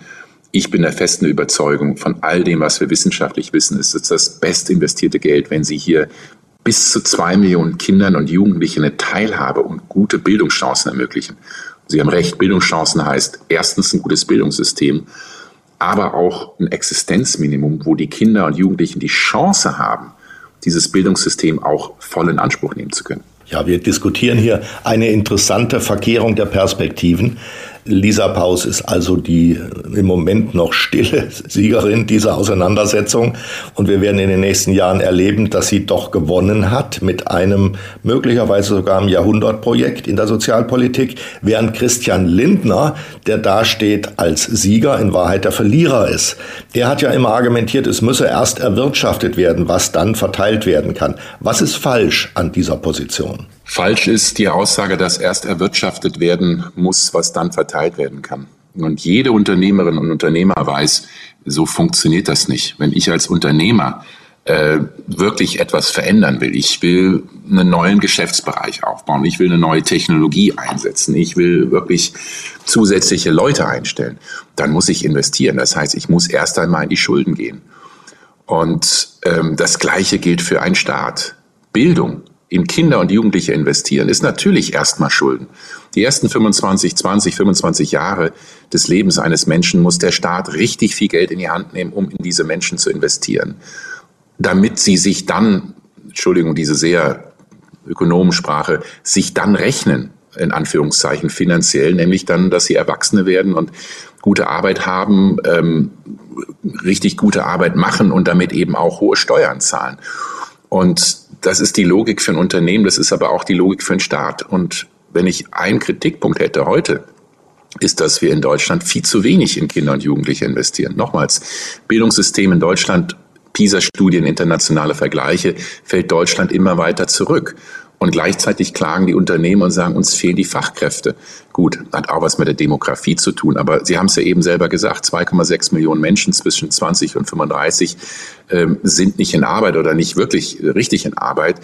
Das ist doch ein unglaubliches Potenzial, was wir dort auch wirtschaftlich vergeben und vertun und dann besser früher in diese Menschen zu investieren, dass gar nicht erst so viele Menschen hinten runterfallen. Das ist doch die beste Investition, die ein Staat tätigen kann. Was Sie sagen, dass ein Unternehmen auch Schulden machen muss, sprechen Sie mal bitte mit kleinen Unternehmern, mittelständigen, mittelständigen meine ich nicht jetzt Unternehmen, die 500 Leute haben, sondern 30 Leute haben, 40 Leute haben. Wenn die probieren, bei den Banken mit den ganzen Basel-Vorschriften einen Kredit zu bekommen für neue Geschäftsfelder oder neue Investitionen, dann wird die Banken das im Prinzip immer ablehnen, es sei denn, es ist irgendeiner Stelle Kapital vorhanden, was diese neuen äh, Kredite dann decken kann. Also äh, mal Klartext gesprochen, wenn das wirklich so ist, wie Sie das sagen. Und wir hören aber überall, dass die Menschen, die sich selbstständig machen wollen, dass diese Quote unglaublich nach unten geht, dass viele kleine und Mittelunternehmen wirklich klagen. Wie ernst ist denn die Wirtschaftslage aus Sicht von einem erfahrenen Ökonom, wie Sie das sind, in Deutschland wirklich? Ist das eine Presseende, dass wir da alle äh, jetzt eine, eine Lame Duck sind oder ist da wirklich was dran? Da ist was dran, gar keine Frage. Ich glaube, es ist wichtig zu unterscheiden, wo wir herkommen und wo wir hingehen. Deutschland hatte wirtschaftlich goldene 2010er Jahre. Die Exportunternehmen, die großen Industriekonzerne haben global ihre Marktanteile ausgebaut haben riesige Gewinne eingefahren, haben ihre Produktion erhöht. Ja, Automobilhersteller sind die besten Beispiele. Enorm erfolgreich, tolle Produkte, ähm, richtig erfolgreich. Und Erfolg macht manchmal faul und etwas träge. Und ich glaube, in dieser Situation sind gerade die großen Industriekonzerne, also die, die wirklich die, das Rückgrat der Wirtschaft jetzt global ausmachen. Die haben recht, die meisten Beschäftigten sind bei kleinen mittelständischen Unternehmen, komme ich gleich nochmal darauf zu sprechen. Aber als Wirtschaft als Gesamtes waren das sehr erfolgreiche 2010er Jahre. Und in diesem Erfolg wurden wichtige Dinge verschlafen, äh, nämlich neue Technologien umzusetzen, ähm, globale Lieferketten neu aufzusetzen. Man hat sich viel zu stark in die Abhängigkeit von Russland bei Energie und in vielen anderen Bereichen viel zu stark in die Abhängigkeit von, von China begeben. Und das rächt sich jetzt. Also das müssen die Unternehmen korrigieren. Ähm, ähm, haben sicherlich da eine Zeit lang verschlafen. Hinzu kommt ähm, Pandemie, Energiekrise, was das alles noch mal dringender macht. Ähm, also sprich, die Vergangenheit ist, die letzten 10, 15 Jahre waren sehr gut.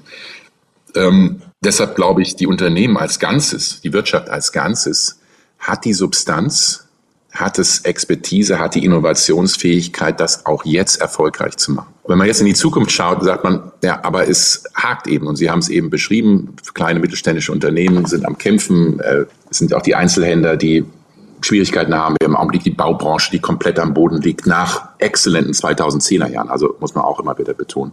Und jetzt überlegen, erstens, woran liegt es? Zweitens, was kann man verbessern? Und was muss die Politik auch tun, um es zu verbessern? Und jetzt kurzfristig, ähm, wo Sie eben die Kredite an, angesprochen haben, was für viele wirklich ein Killer ist, ist der massive Anstieg der Zinsen. Ja, gerade für die Baubranche wird kaum mehr gebaut, weil sie jetzt nicht mehr, keine Ahnung, als wenn sie privat bauen, nicht mehr 1,5, 1,8 Prozent Zinsen auf eine Hypothek zahlen, sondern äh, 5 oder 6 Prozent. Und das sind natürlich dramatische Veränderungen.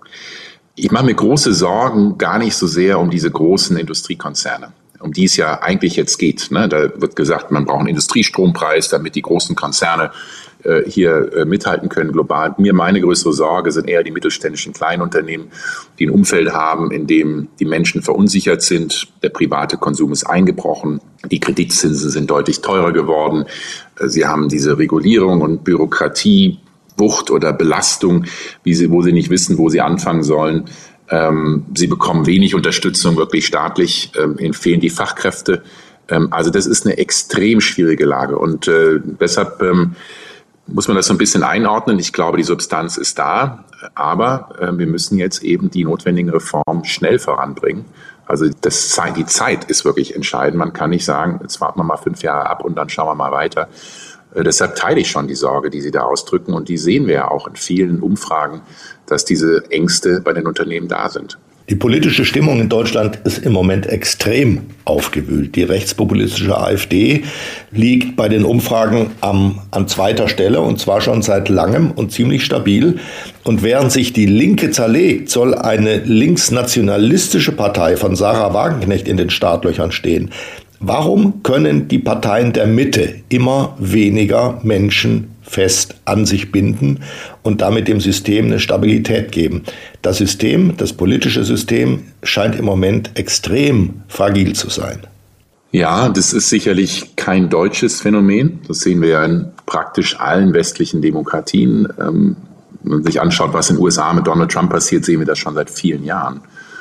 Und es sind zwei, für mich zwei Haupt Gründe. Einmal die hohe Unsicherheit, ähm, die in einer Gesell die zurzeit besteht. Wie geht's weiter? Habe ich morgen meinen Job noch? Ähm, äh, bin ich jetzt hier belastet durch eine neue Heizung? Ähm, was ist mit der Inflation? Also diese Sorgen und Ängste. Es sind häufig wirtschaftliche Sorgen und Ängste, äh, die dazu führen, dass die Menschen extrem unzufrieden sind und sagen, die Politik tut nicht genug für uns wir fallen da hinten runter, unsere Sorgen werden nicht adressiert. Und das ist für viele eine völlig legitime und verständliche Sorge. Und ähm, ja, da äh, hat in fast allen Ländern die Politik noch keine gute Antwort drauf gefunden, wie man damit umgeht. Das Zweite ist, was sich Vielfalt, vielleicht kann man es auch als Kultur, manchmal bezeichnet es Identität. Ähm, wir sind heute eine viel diversere Gesellschaft als noch vor 30, vor 50 Jahren. Ähm, ich rede jetzt nicht nur von der Tatsache, dass wir fast jeder vierte äh, jede vierte in Deutschland eine Migrationsgeschichte hat, ähm, sondern auch in jeglicher anderer Hinsicht. Die Unterschiede zwischen Stadt und Land werden größer. Ähm, Menschen haben, das ist ja etwas Positives, haben viel mehr Möglichkeiten, ihren Lebensweg zu gehen, ihre Wünsche umzusetzen. Also die Vielfalt hat zugenommen. Das heißt auch der Zusammenhalt, der gesellschaftliche Zusammenhalt, die Solidarität miteinander ist hier unter Druck. Und das bedeutet, dass es für Volksparteien, wenn man sie so immer noch nennen kann, immer schwieriger wird, so breit aufgestellt zu sein, diese Vielfalt abzudecken. Und da scheitert die SPD genauso wie die CDU dran. Ähm, und deshalb ähm, ja, wird es eben auch leichter für extreme Parteien, für die AfD, aber wenn jetzt es eine nationalistische linke Partei geben sollte, wahrscheinlich auch dort. Ähm, und das ist jetzt für mich aus wissenschaftlicher Sicht das, was wir, glaube ich, in sehr vielen Ländern sehen, passiert jetzt auch in Deutschland zunehmend. Und äh, die Frage ist, wie man darauf reagiert. Sie haben sich in einer Analyse mit den politischen Inhalten der AfD beschäftigt und inwiefern diese Inhalte zu den Wählerinnen und Wählern der AfD und zu diesem Hype um die AfD passen. Die Antwort lautet Nein. Erklären Sie uns mal bitte dieses Nein. Wieso glauben Sie, dass die Inhalte der AfD nicht zu den Wähler und Wählerinnen passen? Was ich in dieser Studie gemacht habe, ist, ich habe mir angeschaut, ähm, wofür stehen die Parteien. Dafür habe ich die Bundeszentrale für politische Bildung, ein Wahlomat genommen, hat wahrscheinlich jeder der Hörerinnen und Hörer schon mal genutzt. Ähm, Gibt es für Bundestagswahlen, Europawahlen, Landtagswahlen. Und habe versucht, darüber Parteien nach, welche Wirtschafts- und Finanzpolitik wollen sie, welche Sozialpolitik, welche Klimapolitik, welche Gesellschaftspolitik und so weiter, versucht zu verstehen, wo stehen die denn zueinander und auch absolut. Und habe das versucht zu vergleichen mit, wer sind denn die Wählerinnen und Wähler? Und bei der AfD wissen wir, dass die Wählerinnen und Wähler tendenziell eher Menschen mit mittleren bis geringen Einkommen sind, mit mittleren bis geringem Bildungsniveau, jetzt vom Bildungsabschluss her sind.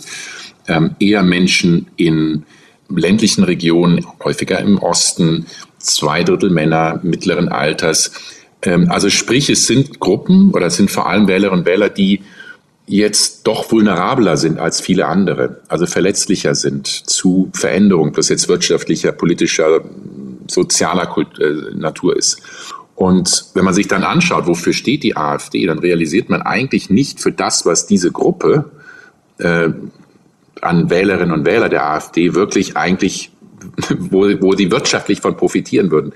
Erstens, AfD steht für eine extrem neoliberale Wirtschafts- und Finanzpolitik, heißt Steuern für die Topverdiener senken, Solidaritätszuschlag abschaffen, Erbschaftssteuer für die Hochvermögenden äh, abschaffen, ähm, äh, weniger Staat, der Staat massiv beschneiden, der Markt regelt das, also mehr Wettbewerb. Äh, sie wollen den Sozialstaat massiv beschneiden. Beispiel ist jetzt auch die kürzlichen Äußerungen zum Bürgergeld. Sie wollen die Europäische Union entweder abschaffen oder komplett äh, zurückfahren, was auch sehr viele Arbeitsplätze in Deutschland kosten wird. Also sprich, wenn die AfD all das umsetzen würde, würde es die eigenen Wählerinnen und Wähler viel, viel härter treffen als andere Wählergruppen.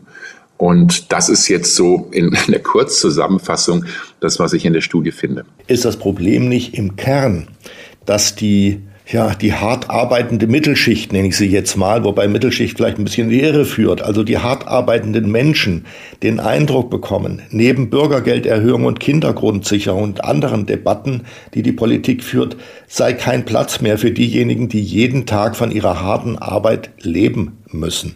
Was wird eigentlich für die noch getan? Ist nicht verständlich, dass die so denken und ein Teil von ihnen dann sagt, dann wähle ich mal AfD, um die anderen zu bestrafen? Ja, zwei Punkte dazu. Erstens ähm, vermute ich mal, dass viele AfD-Wählerinnen und AfD-Wähler auch Kinder haben und ähm, auch wollen, dass ihre Kinder gut aufwachsen und ähm, auch zahlreiche AfD-Wählerinnen und AfD-Wähler sind von Armut bedroht, ähm, sind Nutznießer der Sozialsysteme. Es ist ja, wir reden ja jetzt nicht, das Bild haben Sie sicherlich nicht so gemeint, aber der häufig in der Öffentlichkeit entsteht, ist das Bild, hier sitzen Leute faul zu, zu Hause auf dem Sofa, wollen nicht arbeiten, leben von Bürgergeld, ähm, kriegen viele Kinder, äh, lassen sich gut gehen, machen Party, aber wollen nichts beitragen. Das ist so das Bild. Und die Menschen gibt es sicherlich, aber es ist eine verschwindend geringe Gruppe. Ja, die, äh, die Menschen, die wir heute. das aber häufig, die denken das. Ja, das ist das richtig. Ist falsch, die denken, aber sie denken es. Ja. ja, genau. Und da, da geht es einfach um diese Wahrnehmung zu korrigieren. Ne? Das zu sagen, Moment mal, ähm, ja, die, die Fälle gibt es, gar keine Frage. Aber auch wieder, ne, das, was wir als Wissenschaftliche äh, von unseren Studien wissen, ist, äh, die meisten Menschen, die heute arbeitslos sind, wir haben über eine Million Langzeitarbeitslose, nehmen wir mal die als Beispiel.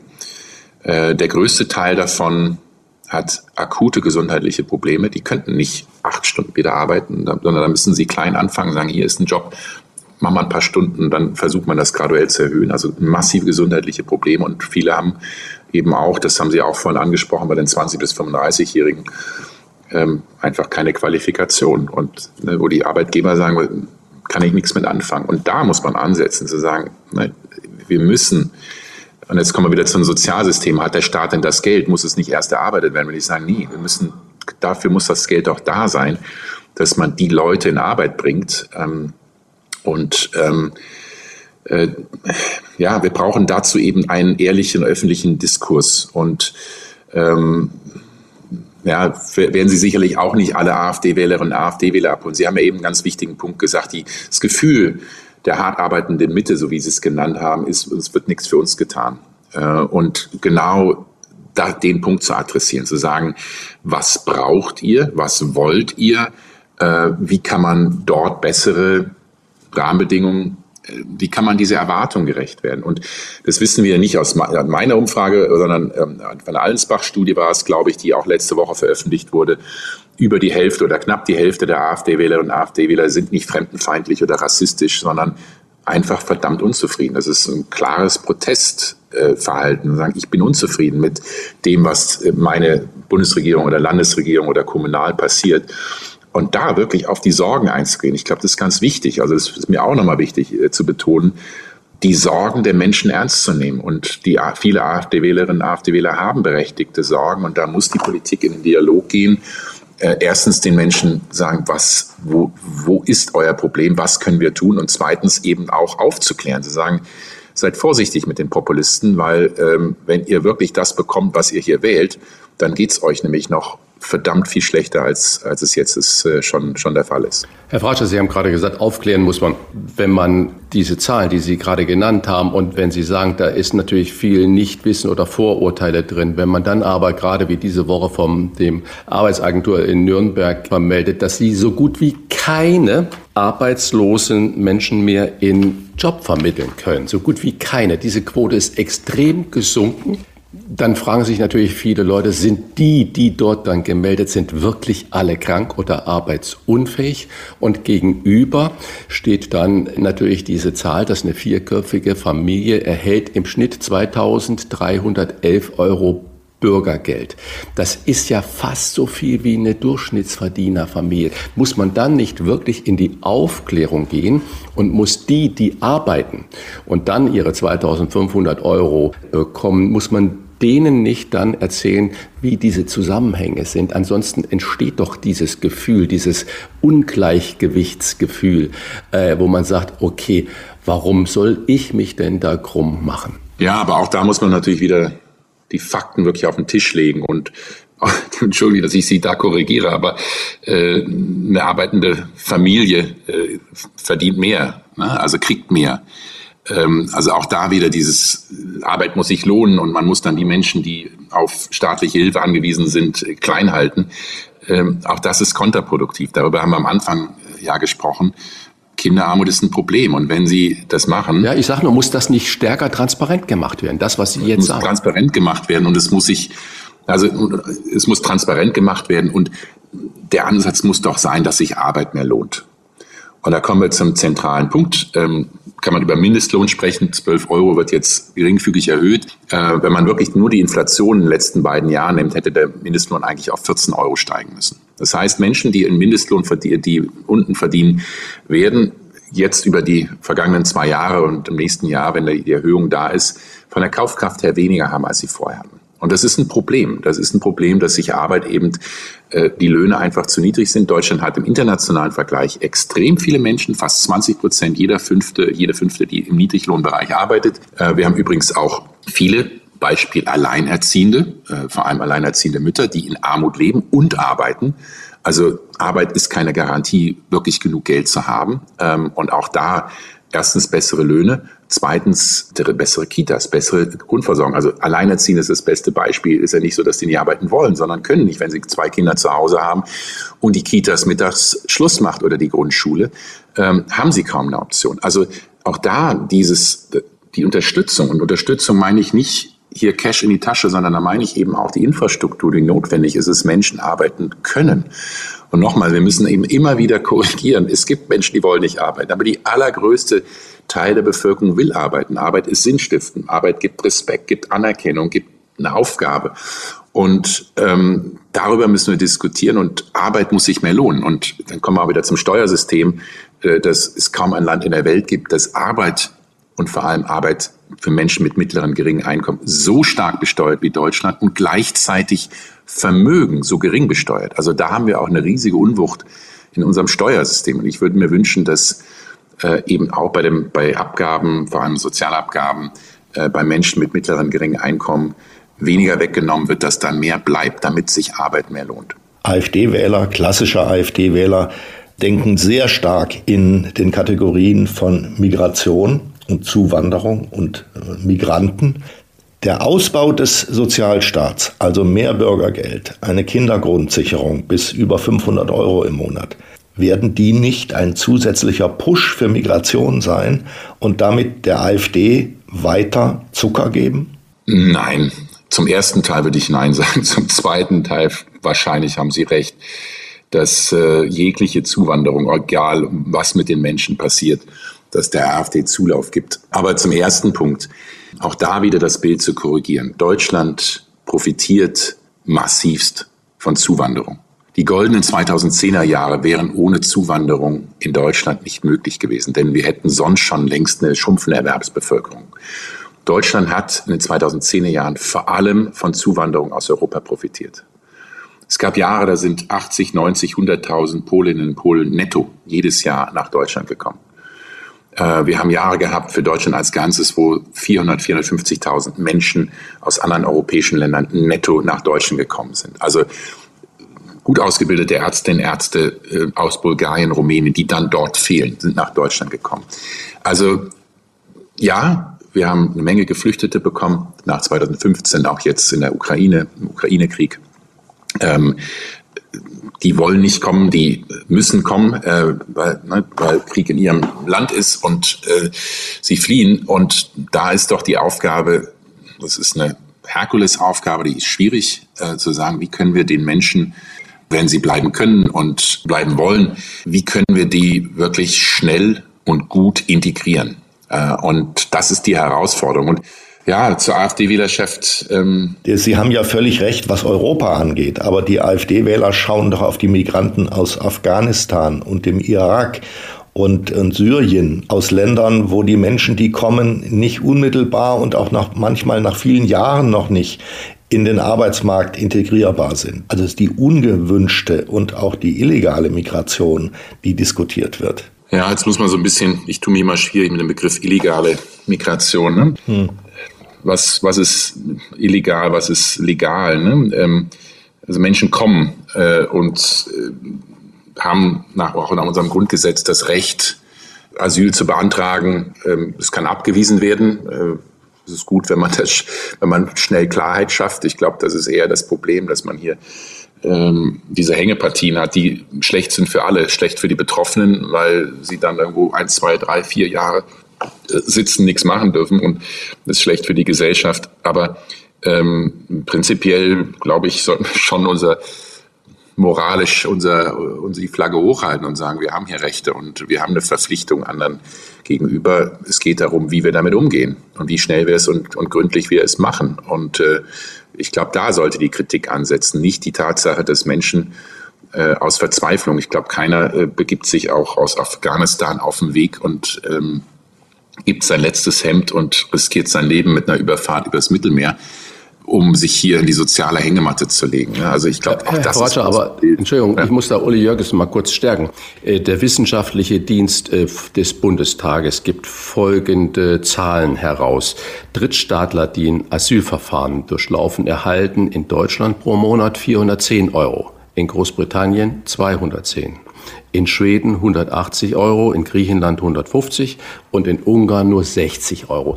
Sind das nicht diese Argumente? Sie haben ja völlig recht mit der Analyse, man muss das schneller machen, das und Grundgesetz erlaubt das, aber dann das Verfahren, das Anerkennungs- oder Ablehnungsverfahren oder Duldungsverfahren muss viel schneller organisiert werden. Und wenn man dann diese Zahlen dann da sieht, das könnte doch auch bei vielen als Anreiz interpretiert werden, beziehungsweise von der AfD genau ausgenutzt werden. Deutschland 410 Euro für einen, äh, der Asylverfahren durchläuft, in Ungarn 60 Euro. Sind das nicht wirklich dann, die Zahlen sind nicht ausgesogen, sondern sind vom wissenschaftlichen Dienst des Bundestages, sind das nicht dann wirkliche Argumente, wo man drüber sprechen muss?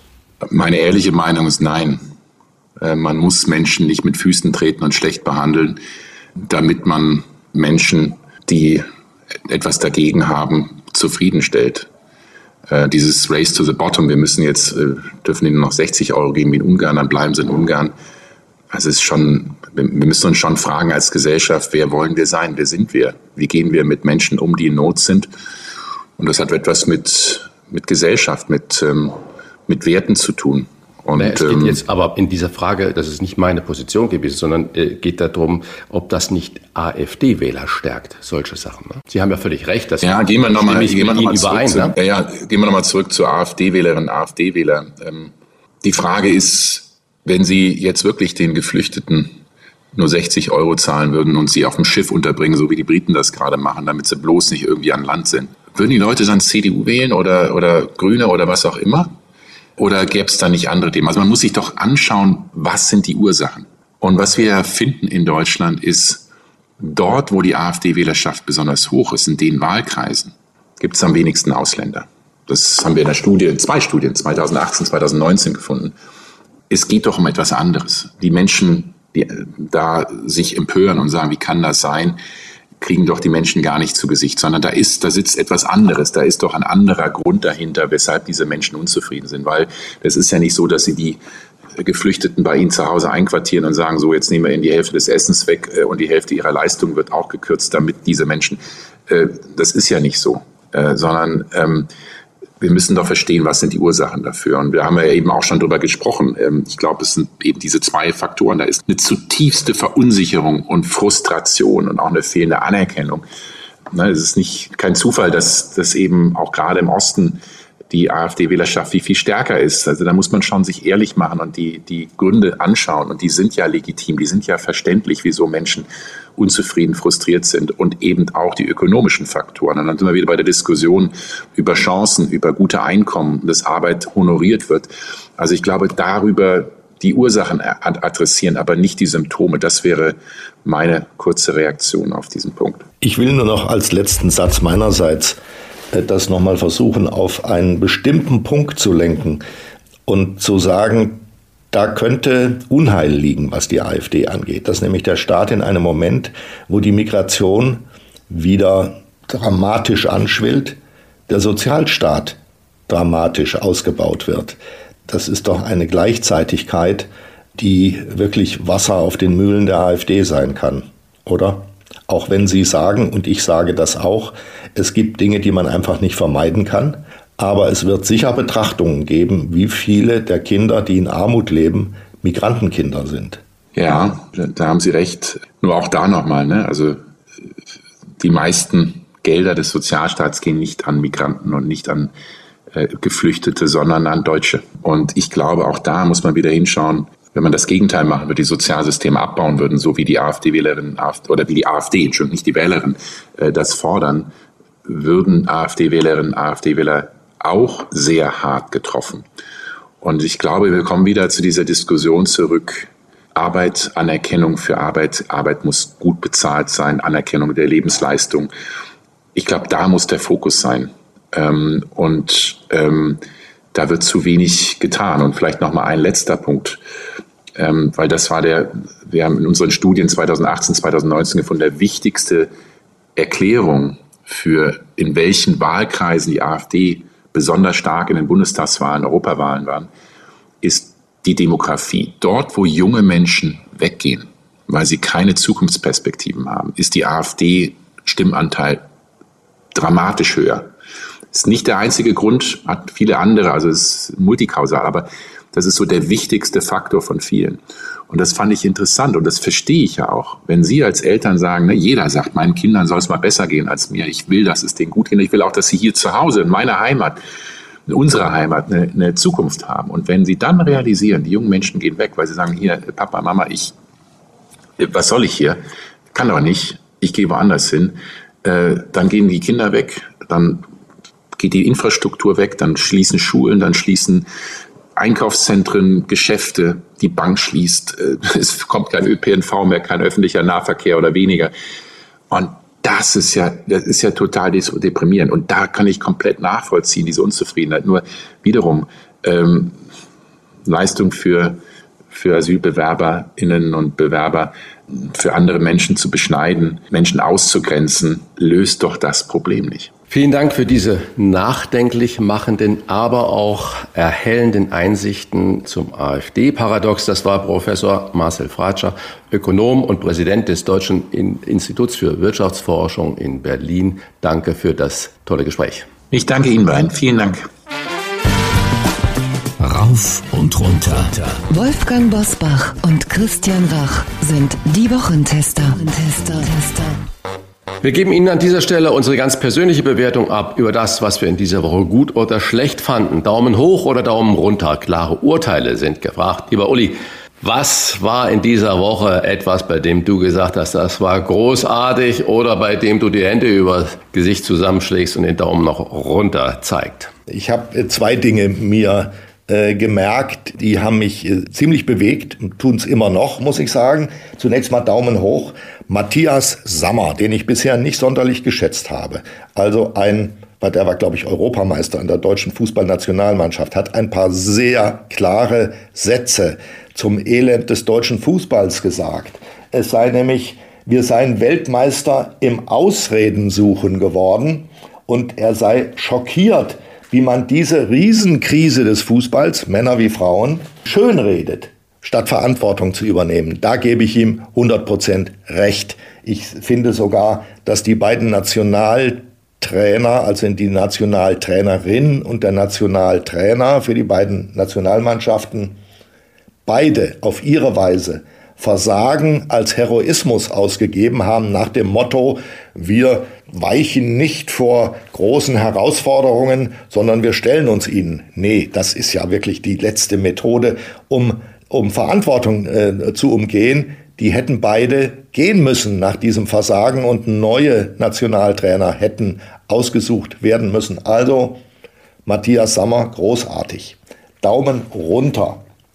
Unsäglich finde ich die Warnhinweise in der Mediathek der ARD vor Satiresendungen, die Jahrzehnte alt sind, unter anderem von Otto Walkes, von Harald Schmidt, jetzt auch noch von dem Saarländer Heinz Becker.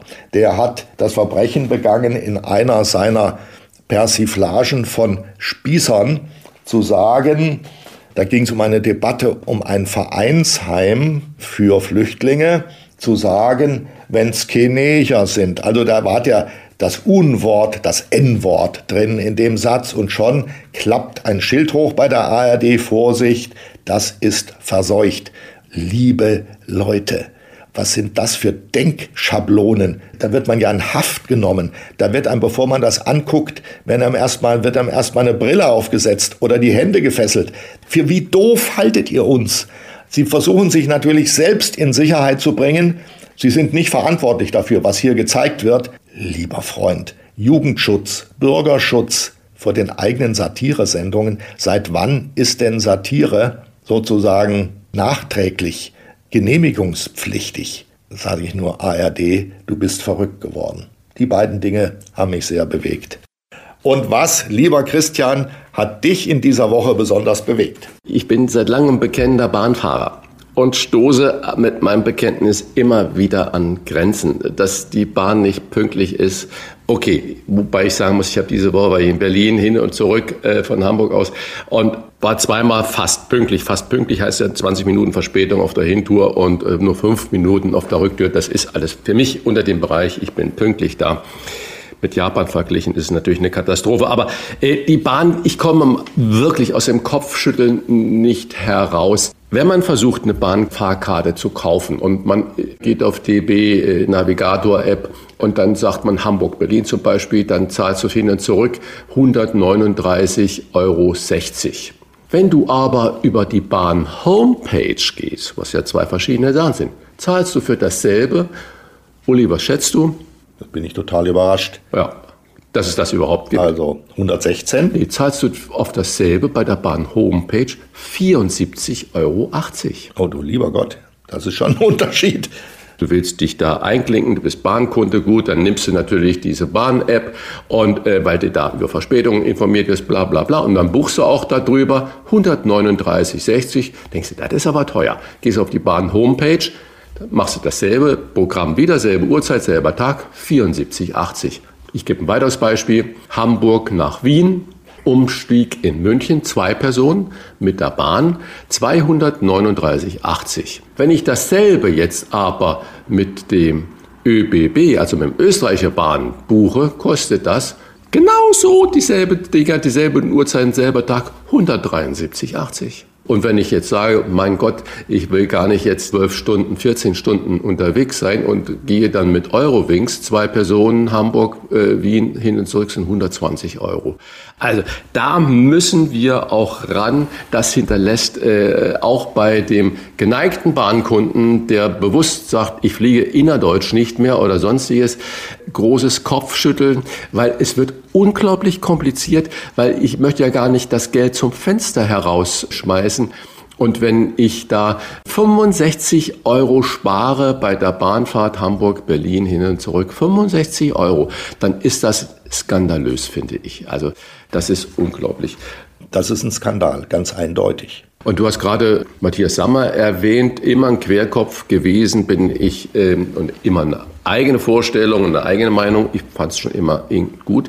Äh, im Zuge dessen, und wenn wir über Sport reden, dann würde ich gar nicht nur bei Fußball bleiben. Ich sehe es vollkommen, wie du das auch gesagt hast, sondern ich sehe das Debakel bei der Leichtathletik überall. Die einzigen, die im Moment da ein bisschen Furore machen, sind die Basketballer. Aber wenn du dir anguckst, die Mannschaftsaufstellung der Basketballer, da sind von zwölf Leuten, sind acht im Ausland tätig.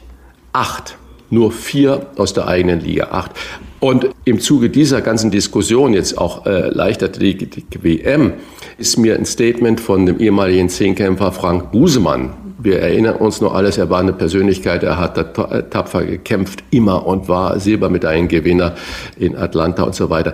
Der hat äh, zu dem Ergebnis der Leichtathletik WM äh, Folgendes gesagt. Das Ergebnis bin ich weder schockiert noch überrascht. Das ist eine Entwicklung, die sich seit zig Jahren angekündigt hat und nun sichtbar wird ob bei der Talentsichtung, der Förderung, dem Ausbau von Infrastruktur, den Bedingungen für Trainer und Ehrenamt, zu viel sei vernachlässigt worden. Zudem gehen viele erfahrene Coaches in den Ruhestand, Nachfolger sind nicht in Sicht. Ob Deutschland so den Anschluss an die Weltspitze nochmal schafft, er sagt, ich werde es nicht erleben. Und äh, dann nennt er auch noch die Gründe. Er sagt, es hat sich, zeigt sich jetzt, welche Nationen zum Beispiel die Corona-Krise gut für den breiten Basisaufbau genutzt haben. Dass es nach 2020 zu einer Leistungsexplosion gekommen ist. In Deutschland blieb diese aus. Was mir Angst macht, sagt er, ist die fehlende Wertschätzung für Leistung und Sport in der Gesellschaft. Und da haben wir ja heute auch schon mit Marcel Fratscher drüber gesprochen dass äh, viele Menschen aus auch dem Mittelstand das Gefühl haben, Leistung in der Gesellschaft lohnt sich gar nicht mehr. Scheinbar, der Busemann sieht das ebenfalls äh, für den Sport. Und wenn in Deutschland einer formuliert, er wolle Weltmeister werden, dann gilt er als arrogant. Wenn das in der USA, das hat uns auch der Henning Beck gesagt, einer sagt, er wolle eine Medaille gewinnen, dann heißt es, der muss doch gewinnen wollen. Die Gier danach, andere von Drom zu stoßen, gelte in Deutschland als unschick. Und wenn das die Grundeinstellung der Gesellschaft ist, dann darf man sich nicht wundern. Ja, lieber Christian, der Sport ist immer Ausdruck Spielweg. der Gesellschaft. Genau. Das, das sehe ich genauso. Die Ehrgeizlosigkeit, die wir in der Gesellschaft beobachten, das Durchsacken überall, das ist im Sport auch eingetreten. Bis auf eine einzige Ausnahme. Deutschland ist noch in einer einzigen Fußballdisziplin Weltmeister. Das ist, ist kein Scherz, das ist der Zwergenfußball. Da ist Deutschland Weltmeister. Allerdings könnte das in der ARD gar nicht gezeigt werden, denn Begriff Zwerg geht nicht, kann man nicht. Man kann nicht vor der Übertragung eines Fußballspiels eine Warntafel hochklappen und sagen, hier tauchen Begriffe auf, die wir nicht teilen und die wir für anstößig halten. Das ist ja, sind ja kleinwüchsige Menschen. Wenn man es ernsthaft betrachtet, sind es das natürlich auch. Wir sind jedenfalls bei dem, was andere Zwergenfußball nennen, Weltmeister. Was wird? Was wird? Wolfgang Bosbach und Christian Rach sind die Wochentester. Und jetzt am Samstag ist Weltbarttag. Christian, man kennt dich glatt rasiert, aber auch bebärtet. Wovon hängt das ab? Mhm. Ich muss erst ja schmunzeln über den Weltbartag, was es alles gibt. Entschuldigung, das ja, finde ja. ich schon ein Weltbartag. Du, das hängt äh, wirklich von Stimmung, vom Wetter, von, von meinem Gefühl ab. Also es ist gar kein modisches Accessoire oder sowas. Ich bin manchmal ist es mir zu viel, mich zu rasieren und dann lasse ich es einfach wachsen und dann gucke ich eines Morgens in den Spiegel und sage, weg damit und dann ist das weg. Vielleicht ist es drei Wochen später, vier Wochen später wieder da. Also da gibt es gar keinen Rhythmus und gar keine Regel bei mir. Man kann keine Schlussfolgerungen auf dein erotisches Leben ziehen. Nicht am Bad. Woran dann? Ja, ja, das äh, machen wir gleich, wenn wir auflegen. Sagen unter vier Augen, ja. Gut. Am 2. September vor 20 Jahren, es war damals ein Dienstag, hat die ARD Talkshow Menschen beim Maischberger Alfred Biolex Boulevard Bio abgelöst. Uli, du warst ja häufiger Gast in allen Talkshows und bist auch heute immer noch gelegentlich dort und gibst deinen Senf zu allem. Wenn du heute Fernsehen schaust, aus welcher Talkshow ziehst du denn für dich den größten inhaltlichen Nutzen oder Mehrwert an Info? Also ich will zunächst mal sagen, dass mir Maischberger heute immer noch sehr gut gefällt, weil die war unter den weiblichen Moderatoren von Talkshows diejenige, die ihre Sendung immer wieder erneuert hat. Sie ist also nicht sitzen geblieben im alten Format und hat den alten Quark immer weitergemacht, mal gelegentlich an einen neuen Tisch, aber ansonsten immer das gleiche Zeug, sondern sie hat sich überlegt, dass sie das verändert. Das hält ja die Zuschauer bei Leben und bei Interesse und bei Laune. Derjenige, der am innovativsten war und auch einen scharfen Bruch begangen hat zu dem, was er früher gemacht hat, ist Markus Lanz. Der hat ja früher durchaus neben Politik auch Unterhaltendes in seiner Sendung gehabt. Und er ist heute sozusagen der Staatsanwalt unter den Talkern, vibrierend vor Aggressivität manchmal. Da zittern die Stiefeletten, die er trägt, und er möchte am liebsten gleich zugehen, zuspringen auf den, der ihm da gegenüber sitzt. Auf diese Weise hat er sich sehr gut präpariert, was die Fragen angeht. Er möchte was rausziehen und das gelingt ihm auch öfters. Also was den inhaltlichen Gewinn angeht, ist Lanz der ertragreichste. Bei den anderen ist es Maischberger in, wie soll man sagen, kultureller Hinsicht. Und die anderen beiden schaue ich nicht mehr, weil die sind für mich witzlos und ergebnislos. Man weiß ja, wen Lanz mag oder nicht mag und wen er dann auch grillen möchte. Ja? Hm. Warum gehen denn Menschen da noch hin und lassen sich grillen? Das ist eine sehr gute Frage. Armin Laschet hat sich da hingesetzt und total blamiert in seinem Kanzlerwahlkampf. Da habe ich mich auch gefragt, also wenn du da hingehst, musst du dich doch irgendwie vorbereiten. Und vor allem finde ich, muss jeder, der sich in so eine Sendung setzt, eine eigene Botschaft mitbringen. Er muss etwas loswerden wollen und nicht nur darauf warten, was er gefragt wird. Es unterliegt einem der zwölf Gesetze der Dummheit, dass Menschen immer wieder hingehen und sich nicht überlegt haben, was ihnen dort passieren könnte. Manchmal müssen sie nämlich damit rechnen, dass sie richtig unter den Pflug genommen werden, ja, und einmal mit der Scholle umgewendet werden. Und mancher, der sich in einer großen Krise befindet oder lange nichts mehr zustande gebracht hat oder angreifbar ist, sollte es von vornherein vermeiden, dahin zu gehen. Und wenn er hingeht, muss er sich was überlegt haben, was er auf die zu erwartenden Fragen antwortet. Also es ist meistens kurz geantwortet auf deine Frage die Eitelkeit, wieder mal da zu sitzen. So, und das geht manchmal ins Auge. Ab Dienstag findet in München die 70. internationale Automobilausstellung IAA Mobility statt, die früher ihre Heimat in Frankfurt hatte. Auch ein Klimaprotestcamp ist geplant und mit Aktionen der letzten Generation wird sicherlich zu rechnen sein. Christian, bist du ein leidenschaftlicher Autofahrer? Und der Schlüssellochblick für unsere Hörerinnen und Hörer, mit welchem Auto fährst du? Benziner, Diesel, Hybrid, Elektro? Also ich bin kein leidenschaftlicher Autofahrer.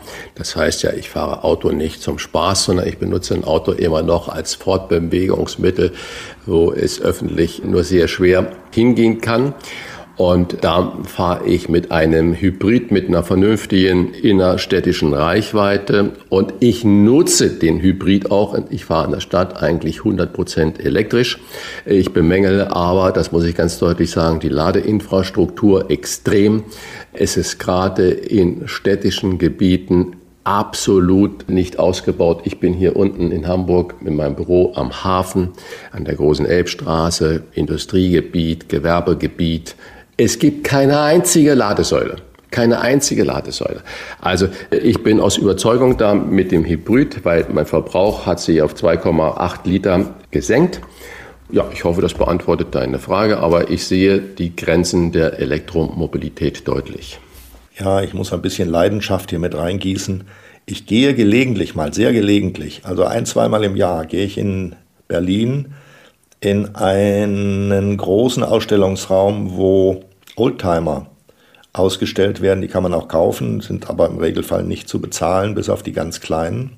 Ich bin ein großer Anhänger von alten Autos, weil ich die für viel schöner halte.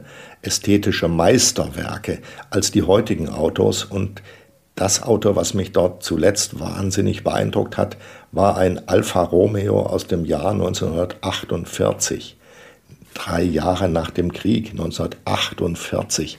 Was für ein herrliches Auto. Und ich habe mir dann erklären lassen, dass der Käufer damals selbst bestimmen konnte, wie die Frontpartie aussieht. Die ist also nach seinen Wünschen gestaltet worden. Und da stand noch ein zweiter daneben, der sah schon deutlich anders aus. Aber mein Gott, So ein Auto muss man nicht häufig fahren, aber gelegentlich bei schönem Wetter mal ein bisschen rumgondeln. Herrlich, herrlich. So, Schluss mit meiner Leidenschaft. Am Dienstag legt der Deutsche Hotel- und Gaststättenverband DEHOGA seine Zwischenbilanz für 2023 vor.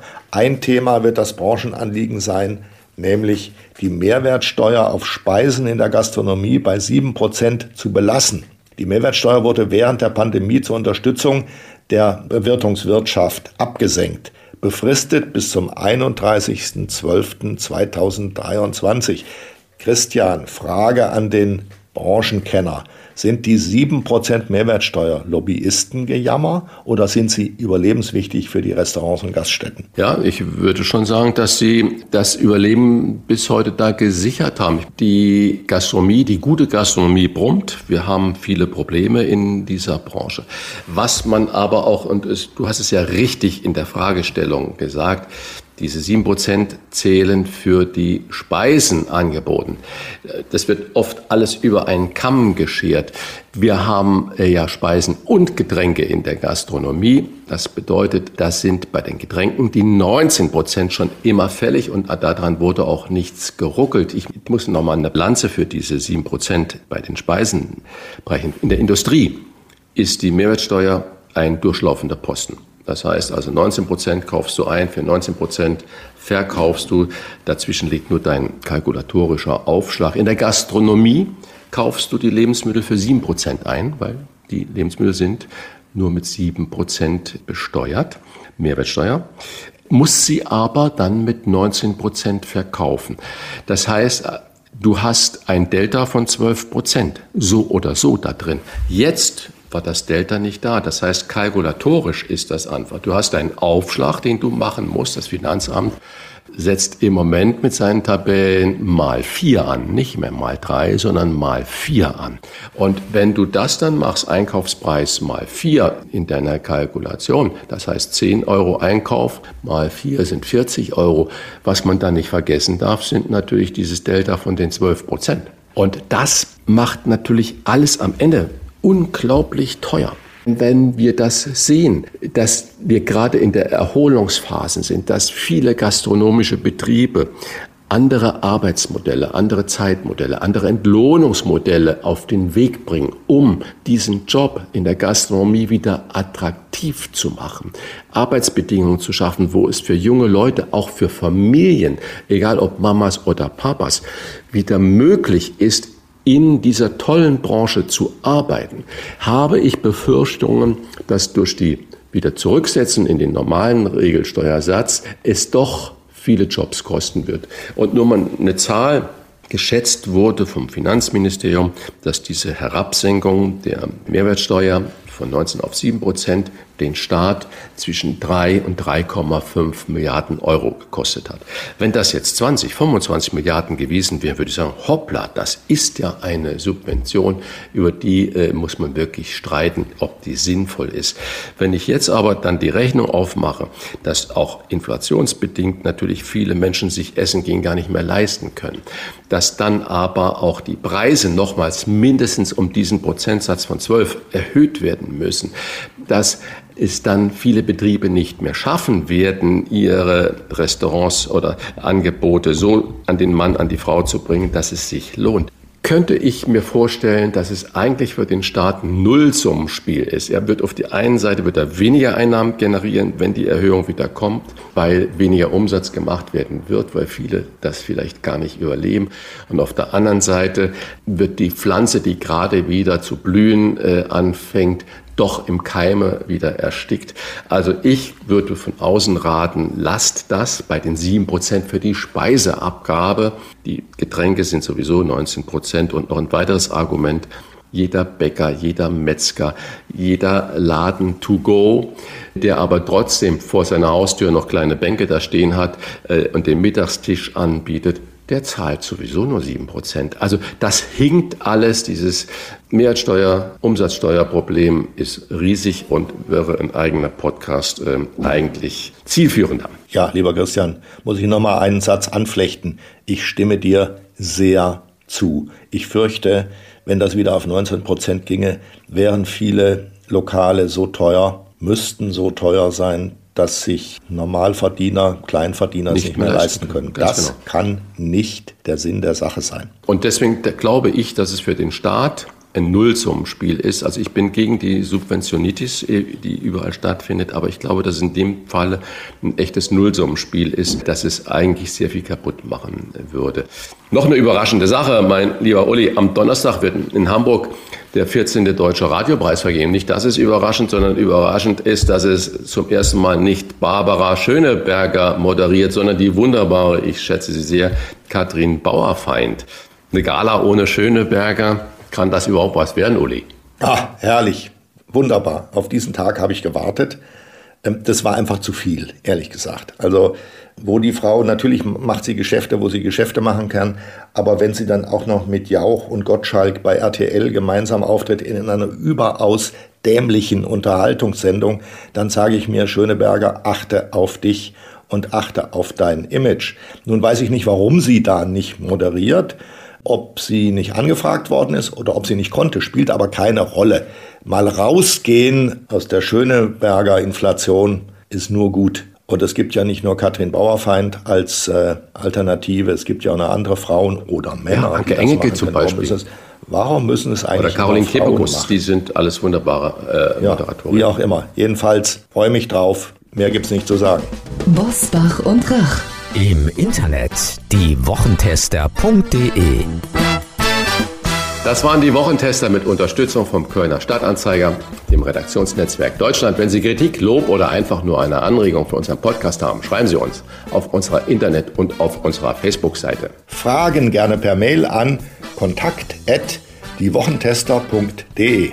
Wenn Sie uns auf einer Podcast-Plattform abonnieren und liken, freuen wir uns ganz besonders. Danke für Ihre Zeit und fürs Zuhören. Wir wünschen Ihnen eine gute Woche und nicht vergessen, Samstag 7 Uhr unsere neue Kolumne Essen wie zu Hause, die Genusstester. Guten Hunger und auch von mir eine gute Zeit. Was war? Was wird? Wolfgang Bosbach und Christian Rach sind die Wochentester.